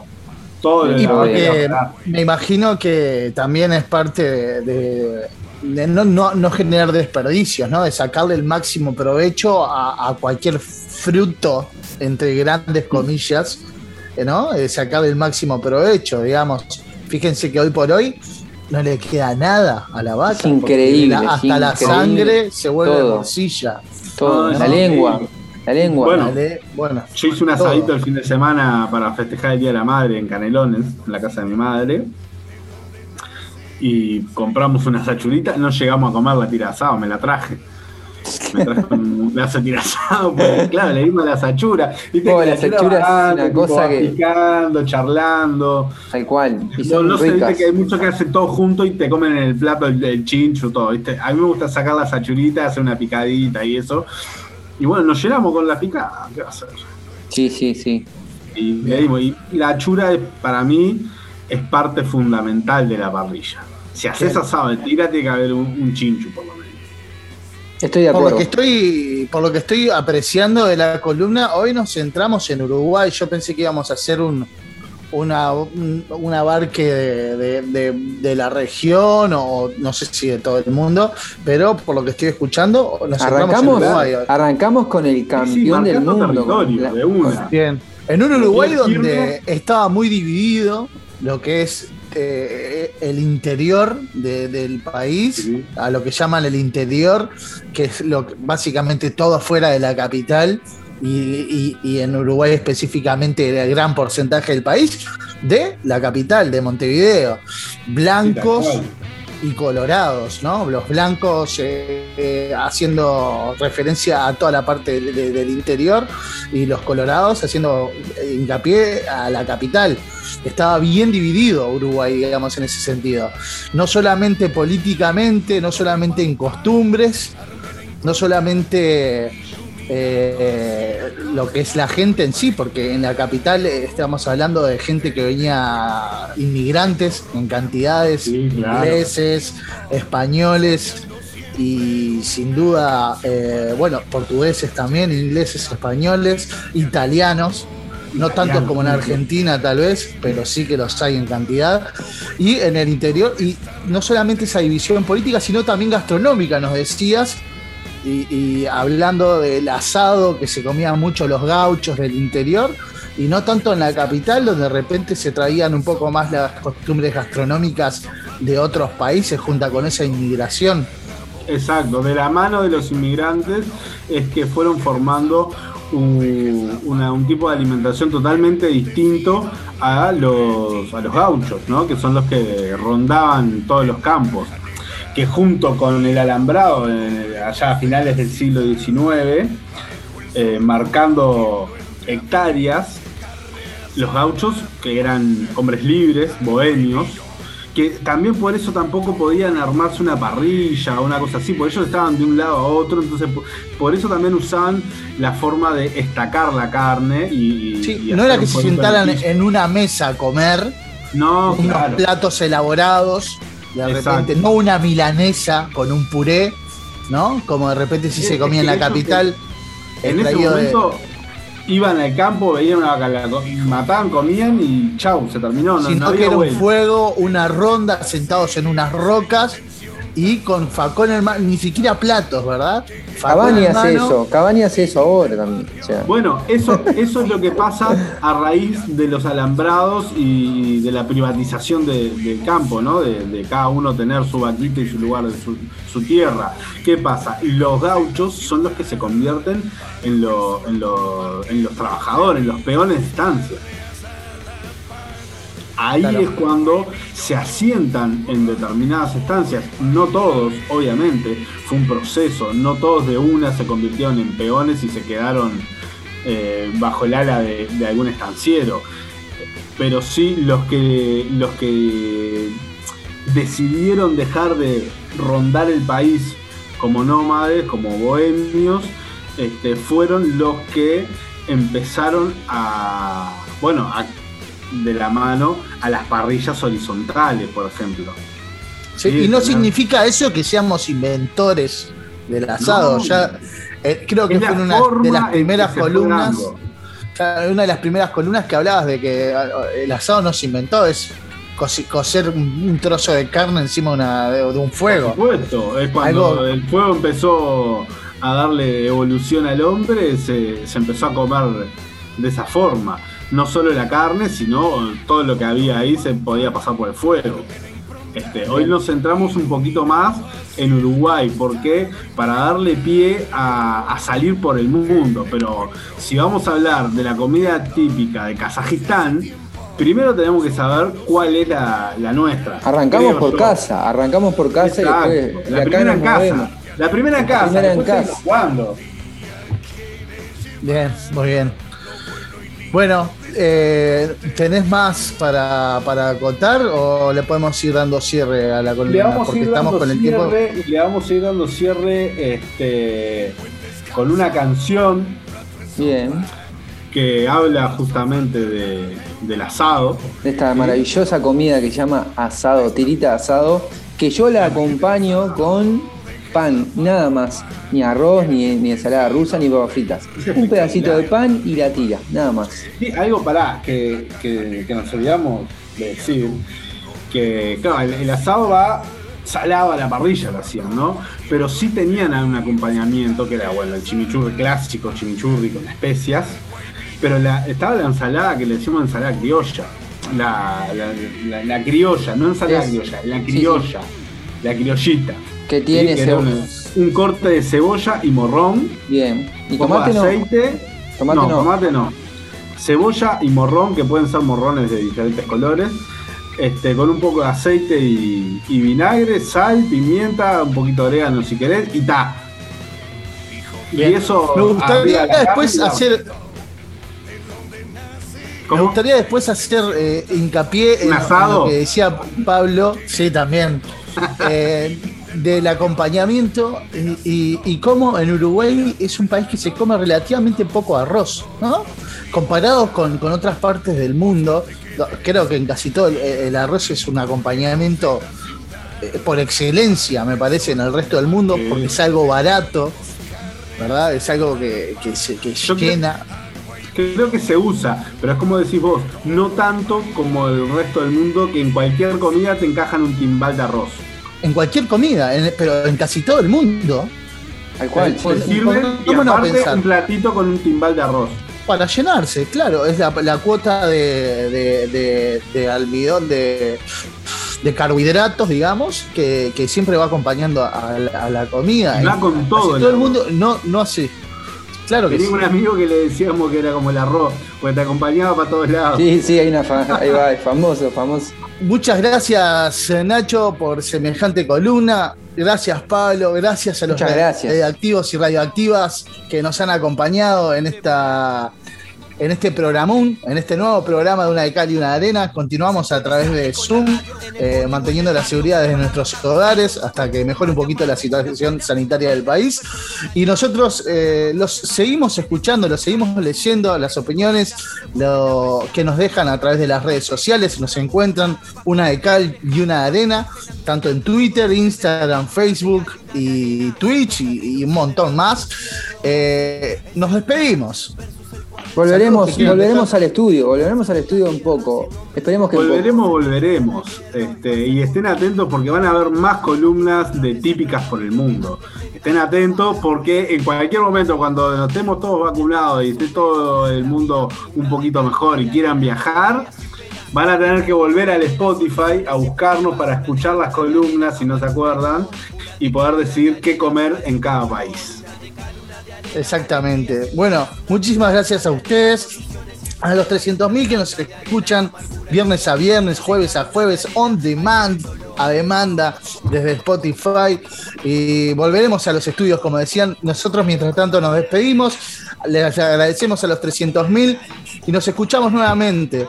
Como siempre, muchas noches y buenas gracias.